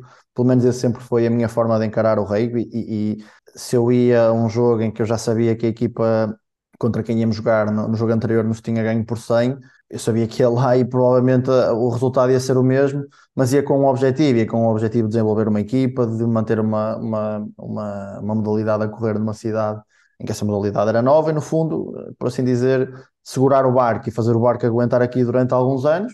E, e até, eh, modesta à parte, acho que foi esse um bocadinho o meu papel durante a minha participação no, no Braga Rugby. Foi ajudar a construir um barco, um barco que foi lançado para o mar, para a tempestade, com, com, a, com a força toda e depois segurar o barco até agora no mar mais a menos, o barco poder estar uh, a aguentar e a navegar como, como tem sido. Eu acho que essa mentalidade e o facto de termos passado muitos anos eh, em último lugar, a perder uh, a maior parte dos jogos durante a época, deixou-nos aqui um peso mental, vou-lhe chamar assim, e uma herança que agora é difícil, tem sido difícil de, de, ultrapassar. Eu acho que isto é poucas vezes pensado e eu acho que faz algum sentido. Já não temos muitos atletas desses tempos na, na equipa sénior, uh, nem metade da equipa viveu esses tempos, mas uh, sempre foi uma equipa em que parece que a vitória não era cobrada, ou seja, pá, vão para campo e o que acontecer, aconteceu. E acho que estamos, e concordo com o Manel quando o Manel diz que temos que começar a, a, a contrariar isso e a criar uma mentalidade vencedora, exigirmos a nós mesmos, exigirmos à nossa equipa que temos que ganhar jogos e ficarmos contentes, festejarmos quando ganhamos esses jogos. Eu acho que isso é muito importante, concordo que falte isso de certa forma ao nosso clube de uma forma geral, não só à nossa equipa sénior. Como é que isso se consegue? Pois essa é a pergunta difícil. Uh, eu sei que, por exemplo, eu lembro-me ter feito, quando andava no meu secundário, um trabalho para psicologia, sobre psicologia no desporto, isto há 15 anos atrás, e lembro-me que já na altura o ABC tinha um psicólogo uh, a trabalhar com os seus atletas, o clube de canoagem de Prado já tinha um psicólogo também a trabalhar com os atletas de alta competição, e estas coisas uh, são detalhes que podem ajudar neste sentido. Uh, não sei que tipo de trabalho é que depois estas pessoas fazem ao certo, se trabalham individualmente, se trabalham com um coletivo. Acho que até pode ser, e, e faz sentido deixar aqui este tópico no ar, que pode fazer algum sentido haver aqui um trabalho, uma ajuda individual aos atletas, coletivamente às nossas equipas, aos treinadores, ou até algum tipo de ajuda na organização e da, na, da gestão de, de, prioridades do nosso clube. Quem sabe? Pronto, fica aqui este tópico também do, do Manel em aberto. Obrigado ao Manel pela participação. Não sei se queres acrescentar alguma coisa, João, sobre este tema. A parte do psicólogo pode ser aqui um, um ponto muito importante para trabalharmos isto. E acrescento só aquilo que tu disseste. Talvez essas equipas do passado estavam lá para, para, para fazer crescer a modalidade e dar uma continuidade ao clube, mas é preciso dizer que se o clube hoje já melhorou bastante e está onde está, é porque esses atletas que no passado seguraram o barco e apareciam a jogos, mesmo às vezes sabendo pouco ou muito pouco sobre rugby, mas estavam lá a dar a cara para disputar os jogos e para jogar, fizeram com que hoje tivéssemos o Braga Rugby, o Braga Rugby que temos. Sim, eu até tenho aqui, já, já falei contigo sobre isto, acho que dos nossos objetivos para o futuro, eh, em algum dos nossos episódios, poderia ser contar algumas histórias destes tempos, porque não são competitivamente os tempos mais uh, interessantes para falar em termos de Braga Rugby, mas é uma, uma história que faz parte do nosso passado e que, como nós, muita gente esteve envolvida e são, foram anos de trabalho louvável, porque se calhar para ganhar e quando as coisas correm bem é fácil ter aqui muita gente envolvida, mas quando as coisas correm desportivamente menos bem, não é tão fácil e nós vivemos isso. E há histórias muito interessantes também para partilhar nesse sentido. Mas obrigado aqui ao Manel por mais um testemunho muito interessante. Saltamos já para a participação seguinte da Isabel Cunha. A Isabel é atleta de touch rugby do Braga e aqui a diretora desportiva também da equipa feminina que o Braga Rugby está a um, preparar. Vamos ouvir a participação da Isabel. Olá a todos, o meu nome é Isabel, eu sou atleta feminina do Braga Rugby, uh, mais propriamente sou atleta do touch. Um, pratico touch há cerca de dois anos, nunca tinha tido qualquer contacto com o rugby antes e fui muito recebida aqui no, uh, muito bem recebida aqui no, no Braga Rugby e é um orgulho para mim ser, ser mulher e ser atleta feminina aqui neste clube que tem, que tem crescido imenso. Um, apesar do grande crescimento que, que nós temos tido uh, uh, nos últimos anos a nível de atletas, um, o crescimento no número de atletas femininas não, não tem acompanhado um, e a sugestão que eu quero deixar ao clube é que talvez uh, seja necessário repensar um bocadinho uh, aqui numa estratégia para, para atrair mais atletas femininas, não só para, não só para o touch, mas para, para todos os outros escalões um, do rugby. Uh, e deixar aqui também um convite uh, a todas as mulheres, mães, amigas, uh, para virem experimentar o, o rugby. Talvez começar por experimentar o touch, que é, que é um, uma modalidade bastante acessível para todos, mesmo que para quem nunca teve contato com o rugby. É muito fácil apanhar o jeito um, e nós somos um grupo muito porreiro. E, e, também para quem estiver interessado no rugby mesmo, nós queremos, é, é, um dos nossos objetivos, formar uma equipa de rugby feminina cá em Braga. Já temos uma atleta, que sou eu, temos mais algumas, mas precisamos de mais uh, para realmente conseguirmos formar aqui uma equipa, começarmos a treinar e, e trazer de novo vida uh, ao rugby feminino em Braga, que já existiu e que voltará a existir com certeza, uh, mas precisamos de vocês. Um, desejo a todos umas boas festas. Mais uma vez, obrigada pelo convite e apareçam, venham experimentar. Obrigada. Jota, se me permites aqui fazer aqui um, um ponto. Força, força. Há pouco, quando, quando o André perguntava a perspectiva há 10 anos, eu acho que, pronto, esquecemos de mencionar esta parte, ainda bem que a, que a Isabel, que a Isabel tocou aqui no, no assunto e, e também já foi algo que foi falado em, em, no passado, que é daqui a 10 anos eu acho que também era importante, e mais uma vez peço desculpa por só estar a frisar neste ponto agora, porque a Isabel tocou nele, também haver uma equipa feminina em Braga. Acho que mostraria um grande progresso do clube, uma evolução, não só pelo facto de conseguir ter uma equipa e sustentar essa equipa, mas também porque mostraria que o desporto realmente está aberto a todos na cidade de Braga. Sim, sem dúvida. E, e como, é, como a Isabel mencionava, é um projeto que já existiu no Braga Rugby. Eu recordo, para quem não acompanhou esses tempos, que quando o Braga Rugby começou, tinha uma equipa feminina, teve durante os seus primeiros cinco ou seis anos uma equipa que participou sempre no circuito nacional de Sevens.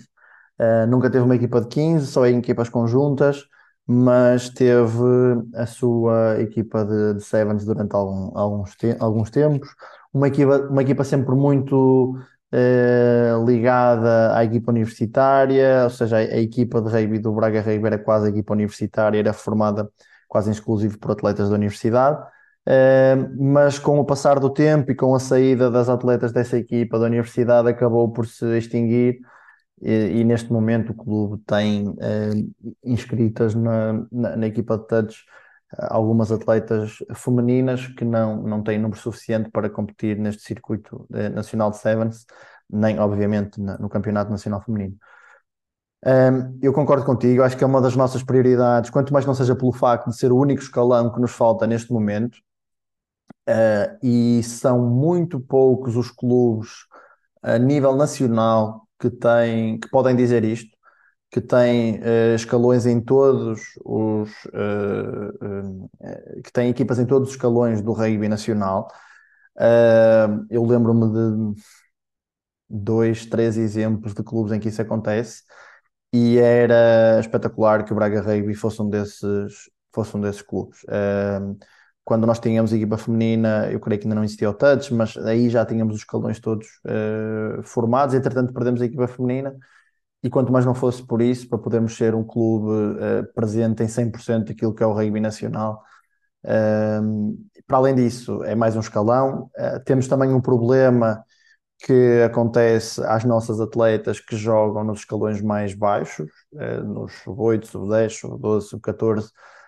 Uma atleta do, do sexo feminino, chegando a um certo ponto, não pode continuar a praticar a modalidade no Braga Rugby, tem que uh, ir para outro clube, eventualmente deixar de jogar rugby, o que é, na minha opinião, o fator determinante uh, para nós termos uma equipa de rugby feminino. A questão é, é, como é que se resolve este problema a curto prazo. Acho que é, é, é aquilo em que a nossa direção deverá estar a pensar neste momento.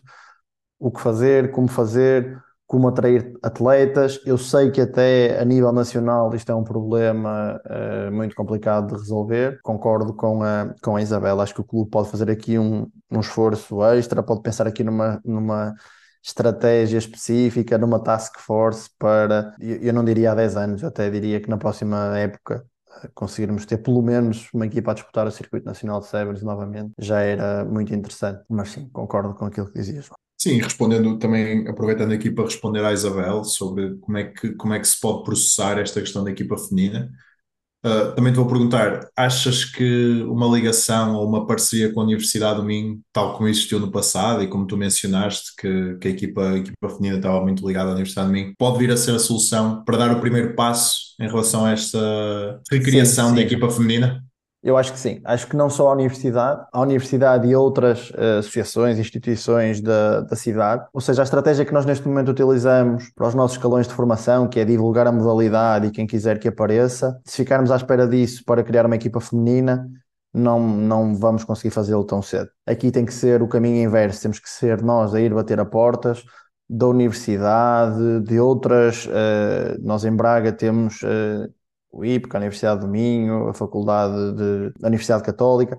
Temos uma série de instituições eh, de ensino superior, onde é mais fácil, se calhar, captar atletas e onde nós podemos uh, mexer e abrir portas para, para arranjar uma equipa feminina. Eu, por exemplo, se fosse o responsável por este projeto, o que eu faria amanhã era tentar começar a, a fixar um pequeno grupo de, de atletas, fosse só Isabel, fossem duas ou três já disponíveis para participar nessa equipa e começar já a mexer, começar a ir a escolas, começar a ir a, a, a universidades, a instituições de ensino superior, associações juvenis. Braga é uma cidade jovem, é uma cidade onde não falta este tipo de instituições e começar a pedir ajuda e começar a abrir as portas e dizer, ok, olha, vamos fazer aqui um treino de demonstração de rugby, precisamos de angariar atletas, porque depois isto é um bocadinho efeito bola de neve. A partir do momento que entras, por exemplo, na Universidade do Minho e encontras lá uma atleta que gosta do rugby, que acha piada e que depois pertence uh, outro grupo cultural da universidade, ou uma turma, ou dentro de um determinado curso se mexe bem e consegue chamar mais gente, uh, alargas a teia, não é? E tens mais gente a chamar para o objetivo comum. Agora acho que parte aqui também um bocadinho de, de, desse tal grupo que se pode formar e, e, um grupo que pode ajudar a dinamizar essa equipa. Eu recordo que no início a nossa equipa feminina era assim que funcionava. Era malta da Universidade do Minho, malta que, que tinham à vontade imenso para chamar gente para vir experimentar Uh, e havia ali dois ou três membros que serviam de relações públicas da equipa e que chamavam gente para vir uh, jogar rugby uh, dentro da universidade. Temos que voltar a essa, a essa velha escola de, de, de, de chamar malta para experimentar o rugby. Um bocado de recrutamento à moda antiga. Sim, é verdade. E a, a Universidade do Minho, eu acho que a Universidade do Minho pode vir a ser o ponto fulcral para, para re, reavivar esta equipa feminina, até porque, para além de tudo aquilo que tu falaste, depois há sempre a possibilidade de ingressar pelo, não é ingressar, mas de, de participar no desporto universitário e de ir aos campeonatos nacionais universitários e, e o facto de constituires aí uma equipa também pode criar aquela, aquela sensação de grupo e, uh, e mesmo a nível competitivo, de, de possibilitar que essa equipa universitária compita uh, a, a, nível nacional e pode trazer também benefícios às próprias estudantes da Universidade do Minho que queiram ingressar essa equipa. Sim, sem dúvida. Uh, aqui, enquanto podcast Braga Rei, acho que a única promessa que nós podemos fazer aqui à Isabela é que acho que concordas comigo, João, podemos em breve fazer aqui um episódio dedicado ao rugby feminino e até chamar malta que já esteve ligada e tentar aqui criar quase que um fórum específico sobre como é que podemos uh, reavivar o rugby feminino aqui em Braga. Mas mais uma vez, obrigado aqui à Isabel pela sua participação.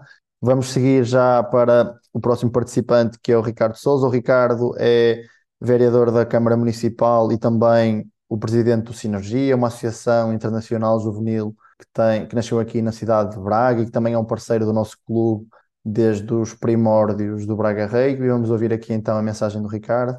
Olá, o meu nome é Ricardo Souza e falo hoje sobre o Braga Rugby, um clube que tenho a sorte de conhecer desde a sua fundação. Tive o prazer de acompanhar o crescimento desta, desta modalidade em Braga e no papel do Braga Rugby nesse mesmo desenvolvimento. É um trabalho único e, e, e vejo que é um clube que dissemina os seus valores eh, desportivos por todos, toda, toda a sua direção, todos os seus treinadores e todos os seus atletas que respiram a modalidade do rugby, mas que acima de tudo passam valores que hoje em dia são fundamentais a, toda a nossa sociedade. Falo-vos aqui do, do, do, ultrapassar obstáculos, do enfrentar dificuldades, da capacidade de liderança, o respeito pelo adversário e fazer das conquistas um, um momento de grupo, de união e de conquista global. E portanto esses valores que eu fui vendo ao longo dos anos mantêm-se intactos desde a fundação e vejo que o Braga Rugby tem se afirmado não só como uma referência local, mas também a nível nacional e desculpem, mas até a, nível internacional, com a excelente organização que todos os anos eh, implementa com as camadas jovens no seu torneio internacional. Eu acho que o Braga Rugby está a fazer um trabalho exemplar, único, e o facto de estar agora também nas escolas, nas, nas camadas mais jovens, a despertar a curiosidade para estes valores que anteriormente falei, levará o clube a ser uma grande referência desportiva a nível nacional, porque de facto trabalha aquilo que é mais importante. Começa pela base, pelos valores, pela, pela formação humana e depois sim traz a competição ao de cima e com, com a excelência dos seus técnicos também apresenta também grandes resultados no presente e apresentará no futuro certamente. Mas o que mais me ressalva, volto a dizer, é esta capacidade de trabalho em equipa, esta capacidade de respeitarem valores que hoje são fundamentais a toda uma sociedade e o Braga Rugby faz isso desde a sua fundação com maior qualidade, com maior empenho e dou os parabéns uh, a todos vocês por eh, continuarem sempre com o mesmo entusiasmo. Desejo um futuro risonho ao Braga Rugby e tenho a certeza que farão e continuarão a fazer este trabalho exemplar. Um grande abraço a toda a família Braga Rugby e já agora, porque estamos perto disso, um grande 2024. Obrigado aqui também ao Ricardo pelas palavras, sempre é bom ouvir uh, este, este discurso motivacional de alguém que nos acompanha desde o início. Seguimos desde já para a próxima mensagem que nos vem do Nuno Valença, que é mais um adepto do nosso clube. Olá, boa tarde. O meu nome é Nuno Valença. Eh, antes de mais, dar-vos os parabéns pela forma como divulgam e pelo excelente trabalho que têm feito em, em prol da, da marca e do símbolo do, do Braga Rugby. Eh, aqui a minha sugestão é, é muito simples. Eh, penso que o Braga Rugby poderia aproveitar um pouco melhor a divulgação do seu cartão de sócio se formos pelo site, é uma informação que acaba por passar um bocadinho despercebida, mesmo quando se clica para, para fazer a inscrição de sócio. Claro, um formulário do, do Google muito básico. Penso que o Braga poderia, o Braga Heavy poderia aproveitar eh, essa situação e também aproveitar o, o bom momento do, do Heavy, que, que se viveu também agora no Campeonato do Mundo, para internamente, junto de, por exemplo, supermercados mais pequenos, eh, estabelecimentos assim centro da cidade, para conseguir algumas parcerias, alguns descontos. Uh, isso tudo, obviamente, que na altura agora do Natal, uma cota anual de 10, 15 euros, penso que seria facilmente repartida pelo, pelos, pelos, pelos, amigos e pelos familiares de, to, de todos os jogadores, que com certeza não, não, não teriam problemas em dar esse valor em prol do clube.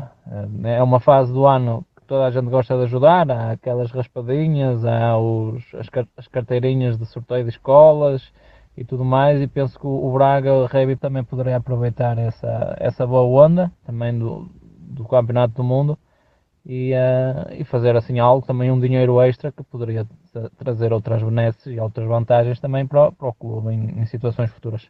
Ok? Obrigado também pelo, pelo, pela, partilhar e continuação do bom trabalho. Obrigado, um abraço. João, queres começar por uh, ser aqui o teu comentário à participação do, do Nuno Valença?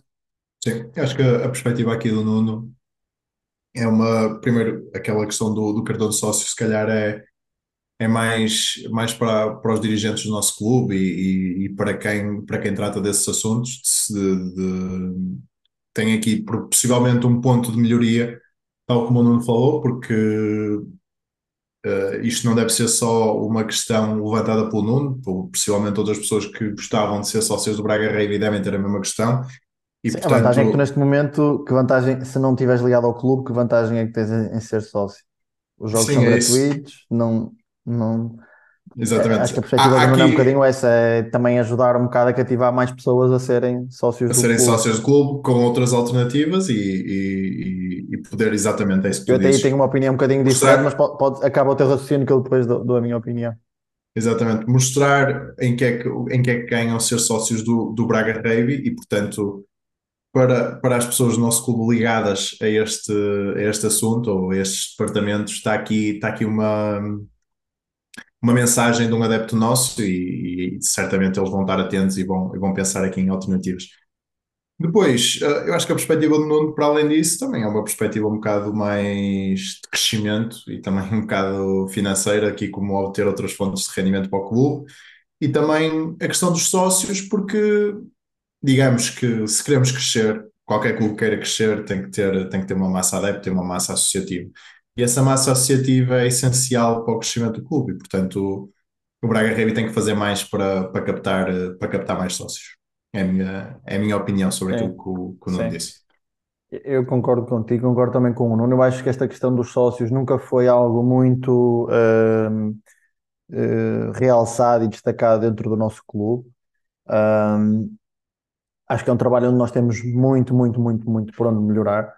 Uh, não só pela perspectiva financeira, qualquer uh, associação desportiva, cultural, do que for, vive muito dos seus associados e é aqui algo que financeiramente o clube pode aproveitar ao máximo, mas também porque a partir do momento que tu és sócio de um clube, crias intimidade com o clube do qual és sócio, crias uma aproximação, ajudas a divulgar, ou seja, isto só traz vantagens. E eu até, ok, eu acho que ninguém se vai fazer uh, uh, sócio do, do Clube Braga Rugby porque tem desconto A, B ou C, mas é uma vantagem, já que és sócio, tens depois aquela vantagem. E uma crítica aqui também minha uh, neste, neste ponto é que eu acho que ser sócio do Braga Rugby neste momento está muito formatado para quem é atleta do clube. Porque tu neste momento Uh, para estás inscrito, para jogares pelo clube, tens que ser sócio do clube. Se for menor, o pai do, do, do, atleta tem que ser sócio do clube. E acho que está muito formatado para aí, porque até uh, eu acho que a cota anual é demasiado alta para eu chegar à beira de um familiar ou de um amigo e dizer assim: Olha, faz-te aqui sócio do meu clube, pá, olha, tem aqui a ficha ou é aqui online, preenche aqui contigo os pontos uh, entregas-me o dinheiro e depois eu entrego lá no clube, ou pagas aqui por MBWay, ou, ou, ou, o que for, pagas diretamente ao clube. Eu acho que o valor da cota atual é muito alto e podia haver, ok, há a cota, se fores atleta, o teu valor de, de cota é este, porque tens uma série de benefícios uh, para jogar, de equipamento, de, de, de, apoio médico, do que for. Uh, mas tens aqui uma cota diferente se não fores atleta. Ou seja, haver aqui quase um sócio atleta que paga X e um sócio normal que paga menos e desta forma, eu, se calhar, sei lá, se a conta anual for em 10 ou 20 euros, eu consigo, num jantar de família, cativar eh, uma série de malta a ser sócia, a ficar próxima do clube, a receber as novidades e, e, e ajudar a divulgar o, o, o clube também. E, e, se calhar passa aqui também um bocadinho por isto, mas acho que é um ponto que, de uma forma geral, o clube pode melhorar e trabalhar bastante. Obrigado então aqui ao Nuno pela participação, mas a participação de um adepto e alguém que não está ligado diretamente ao clube é sempre louvável. Vamos então para a última participação desta linha aberta, que nos vem do Carlos Silva, um ex-atleta do Braga Rugby, agora atleta da nossa equipa de veteranos. Vamos ouvir aqui a mensagem do Carlos. Boa noite, malta. Meu nome é Carlos Silva. Uh, antes de mais, quero-vos dar os parabéns aqui por este podcast. Iniciativa espetacular, tenho ouvido com atenção. Ótimos temas e este vai ser mais um deles. A minha questão uh, prende-se com um bocadinho com a natureza também da minha, da minha vida aqui no rugby. Um, como alguns de vocês sabem, eu fui atleta do Braga Rugby. Aliás, foi no Braga Rugby que eu comecei, que eu tive primeiro contacto com o rugby.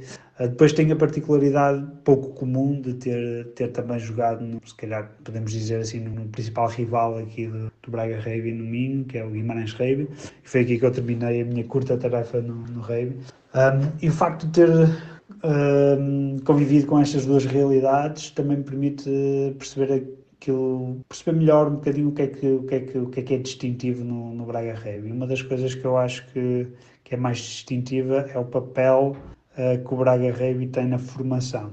Uh, ao longo dos últimos anos eu tenho, tenho tido essa percepção de que o número de praticantes jovens e de escalões uh, subs é? no Braga é maior e se calhar atualmente maior do que qualquer outro clube no Minho e, e, e mais importante que isso tem uma tendência de crescimento.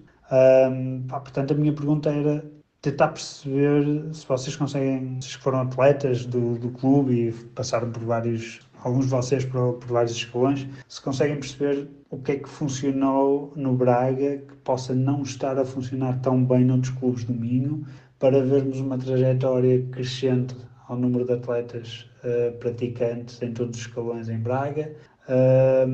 E pelo contrário, noutros clubes aqui perto, uh, uma trajetória oposta. Uh, lembro, por exemplo, do Famalicão, que era um clube também com muitos praticantes e com uma equipa sénior bastante interessante quando, quando, quando Braga Rugby começou e o Guimarães Rugby, e, e que entretanto desapareceu completamente e agora está-se a tentar reerguer. Pá, o Braga parece uh, ter aqui uma trajetória ligeiramente diferente dos outros. Uh, podem debater um bocadinho o que é que se calhar tem contribuído para isso. Obrigado. João, estás preparado para entregar o ouro ao bandido? Completamente. Sim, o Carlos, o Carlos é aqui um bom exemplo que o rugby é um desporto diferente, não é? Porque noutras modalidades esta rivalidade Braga-Guimarães é muito intensa e aqui a prova de que a transição Braga-Guimarães foi feita com, com uma harmonia muito grande e com uma integração muito boa por parte do Carlos no Guimarães, depois dele já ter sido adepto, uh, adepto, uh, adepto claro, que ideia, mas atleta do, do Braga. O que é que faz com que, com que o Braga se diferencie dos outros? Eu penso que desde o início que o Braga Rugby está montado para ser uh, um clube de formação. Uh, claro que isto parece um bocado estranho, uma vez que temos os séniores a, a, competir e a, e a, ter cada vez melhores resultados e, e, a ser também um farol aqui do Rugby em Braga, mas é de relembrar que o Braga Rugby começou com uma equipa de sub-18 e começou desde então a apostar e a recrutar muitos atletas para a sua formação, porque o Braga Rugby percebeu que não é possível dar continuidade a uma equipa sénior sem ter uma base muito forte por, uh, por trás. E então é também de. Faço também referência que o Braga Rugby, quando, quando começou, também tinha aquelas parcerias com as oficinas de São José, o, são uma, um orfanato em Braga e, e, tinha essa, essa questão social de integrar esses miúdos. E, portanto, há aqui um trabalho muito grande. E depois, com o tempo, foi-se percebendo há aqui uma questão fulcral. Braga é uma cidade jovem, é uma cidade com muitos jovens. E foi-se percebendo que fazendo um trabalho contínuo e, e, de muita, e de muito empenho junto às escolas em Braga, conseguia-se ao pouco, aos poucos angariar e, e, incentivar vários, vários atletas mais novos a integrar e a participar nas atividades do clube. E isso fez com que, com que a equipa fosse crescendo a nível de formação e depois, esta integração que é feita de toda a gente que vem para o Braga Rugby, que, que gosta da modalidade e de alguma forma participa no clube, faz com que se crie um sentimento de comunidade muito grande. E depois tu vês pessoas que até já foram atletas séniores ou que integraram o clube de uma determinada maneira mais parte, pela parte administrativa, acabam por pegar nos seus filhos e metê-los no Braga Rave e, e colocá-los uh, no, no clube e, e, e, nesta modalidade.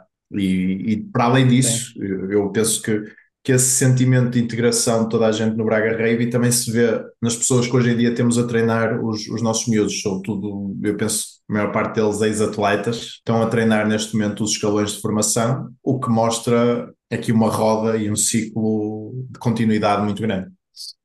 Sim, tu resumiste na perfeição aquilo que eu queria dizer, até ia usar essa analogia do círculo, porque eu acho que é mesmo, o segredo passa por aí, ou seja, tu tens que criar uma estrutura em que hum, haja aqui um, um ciclo de continuidade. Tu começas a jogar em miúdo, fazes a tua formação, chegas a atleta sénior, quando começas a terminar a tua carreira, continuas a participar no clube, seja como dirigente, seja como treinador, seja a dar algum tipo de apoio, ou quanto mais não seja a continuar a vir assistir e a ficar presente na, na, na vida do clube, até o ponto em que tens filhos e são os teus filhos a seguir o mesmo caminho. E, e, era aquilo que eu dizia há bocadinho: se cada um de nós, como atleta, trouxer alguém, pelo menos uma pessoa, este círculo nunca quebra.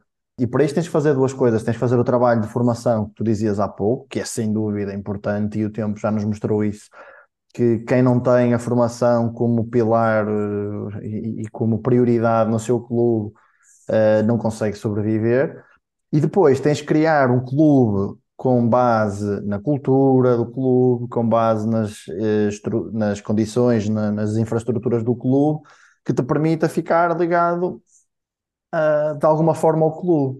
Porque eu não concordo tanto contigo, eu acho que não são assim tantos os ex-atletas do Braga Rugby que estão a desempenhar funções de treinador uh, ou até funções de, de, de dirigentes no, no, nosso clube. Uh, acho que deviam ser muitos mais.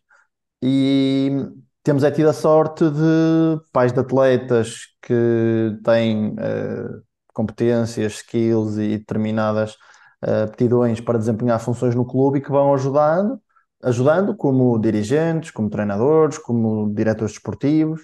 Uh, eu recordo que cada um dos planteios que nós vamos aqui falando precisa de ter um treinador, um treinador adjunto, um diretor desportivo. isto multiplica-se pelos escalões todos. E quando não tem gente suficiente para para, para ter este número, uh, as pessoas começam a acumular funções, cansam-se uh, e, e, acabam por desaparecer do clube e, e, e, isso também pode condicionar o crescimento. Ou seja, tu podes ter muitos atletas, se depois não tiveres treinadores, dirigentes, diretores esportivos para acompanhar esse crescimento, uh, também não vais a lado nenhum. Uh, porque pensa comigo, nós já esquecendo quem está atualmente no plantel sénior do Braga Rugby, pensando só em quem já foi e já deixou de ser atleta do Braga Rugby, nós devemos ter um universo de que é 50, 70, 80 pessoas, mais ou menos, por aí, ou até mais, se calhar. Uh, quantas pessoas é que tens ligadas ainda ao clube, seja a treinar, seja na, na direção, seja a ajudar o clube de, qualquer, de alguma das formas? São muito poucas. Uh, eu conto umas cinco ou seis pessoas. e, e, e, pegando naquilo que eu dizia há bocadinho, acho que daqui a 10 anos eu gostava de ver o Braga Rugby com a malta da nossa equipa sénior a ficar mais presente no clube quando deixa de jogar. Uh, eu acho que esse é um ponto fulcral e que se calhar muitas equipas descoram isso, não dão importância a isso. Da mesma forma que tu tens que recrutar e captar atletas na formação para depois serem uh, séniores, tens que quase arranjar ali um acompanhamento enquanto que eles são séniores para depois continuarem a fazer parte do clube quando a carreira termina. Uh, há quem termine por uh, sair para, para, ir para fora do país e para fora da cidade, mas quem fica por cá, de alguma forma, ficar ligado ao clube ajudar a treinar, a ajudar na direção do clube. O clube precisa de ajuda em tudo e mais alguma coisa. Há, há, coisas que as pessoas nem imaginam que o clube precisa de ajuda. Há muita gente a fazer demasiados papéis dentro do clube e que precisa de muita ajuda. E são estes os dois pontos: a formação e a continuidade quando terminas a tua carreira como cena, na minha opinião. Sem dúvida, é preciso, é preciso motivarmos mais, mais ex-Braga Rave uh, ou Braga Rei atuais a darem continuidade a estas funções. Sim, sem dúvida. Uh, esta foi a nossa, a nossa última participação, a do Carlos. Não sei, João, se queres acrescentar alguma coisa aqui há, às participações que, que desta nossa primeira linha aberta do podcast Braga Rugby. Agradecer a todos os participantes e, e a toda a disponibilidade que tiveram uh, ao, ao, fazer as suas observações e a deixarem-nos o, o seu comentário, porque permitiram que este podcast acontecesse e permitiram que aqui esta discussão tivesse tivesse sido feita por nós os dois e espero que daqui também possam ser tiradas alguns, alguns pontos e algumas ilações que ajudem e, e permitam que o clube continue a crescer. Sim, sem dúvida. Acho que foi bastante positivo. Foi uma experiência que, pelo menos a mim, me deixou é, muito satisfeito de fazer. Gostei muito de poder comentar aqui as participações dos nossos ouvintes a quem faço também o mesmo agradecimento, sem dúvida, e, e partilho da, dos teus uh, votos de, de, agradecimento. Para terminar, deixo só aqui uma última referência ao nosso jantar de Natal, que vai acontecer no próximo domingo. Eu creio que as inscrições estão ainda abertas, por isso, se alguém quiser estar presente, basta entrar em contato com a nossa equipa de comunicação. Falar-vos também ainda do Irish Rugby Camp, que decorre em fevereiro do próximo ano e que as inscrições estão ao rubro. Nós partilhamos esta semana nas nossas redes sociais que temos atletas já de clubes não só portugueses, mas também espanhóis e inclusive italianos, que se vão deslocar em fevereiro aqui a Braga para participar no nosso campo de férias, que vai ser eh, coordenado uh, pela equipa técnica do Irish Rugby Institute, e vão ter aqui treinadores irlandeses a treinar os nossos miúdos uh, durante três dias. Uh, e como já perceberam, isto está aberto não só para atletas de Braga Rugby, mas como, para qualquer atleta até aos 18 anos deixar ainda uma mensagem de agradecimento aos nossos patrocinadores, ao Leclerc de Braga, à Prime Energy e à MIPMED e a todos vocês que nos acompanham aqui semanalmente e que nos deixam as mensagens de, de, de parabéns e é tão bom para, para, para vocês como para nós fazer parte deste projeto. João, queres deixar também aqui a tua mensagem de despedida aos nossos ouvintes? Muito obrigado a todos aqueles que nos têm ouvido aqui através do podcast do Braga Rave. Obrigado às vossas mensagens e quero que continuem a, a dar-nos o vosso feedback, porque tem sido isso que tem permitido que este podcast tenha continuado a existir. Vemo-nos vemo no próximo, na próxima semana. Um abraço. Pedimos também desculpa aqui por ser um episódio mais extenso, mas uh, acho que faria, fa faz todo sentido e tivemos imensas participações. Temos também aqui que respeitar a participação de todos. Obrigado por estarem desse lado. Vemo-nos na próxima semana. Um abraço a todos.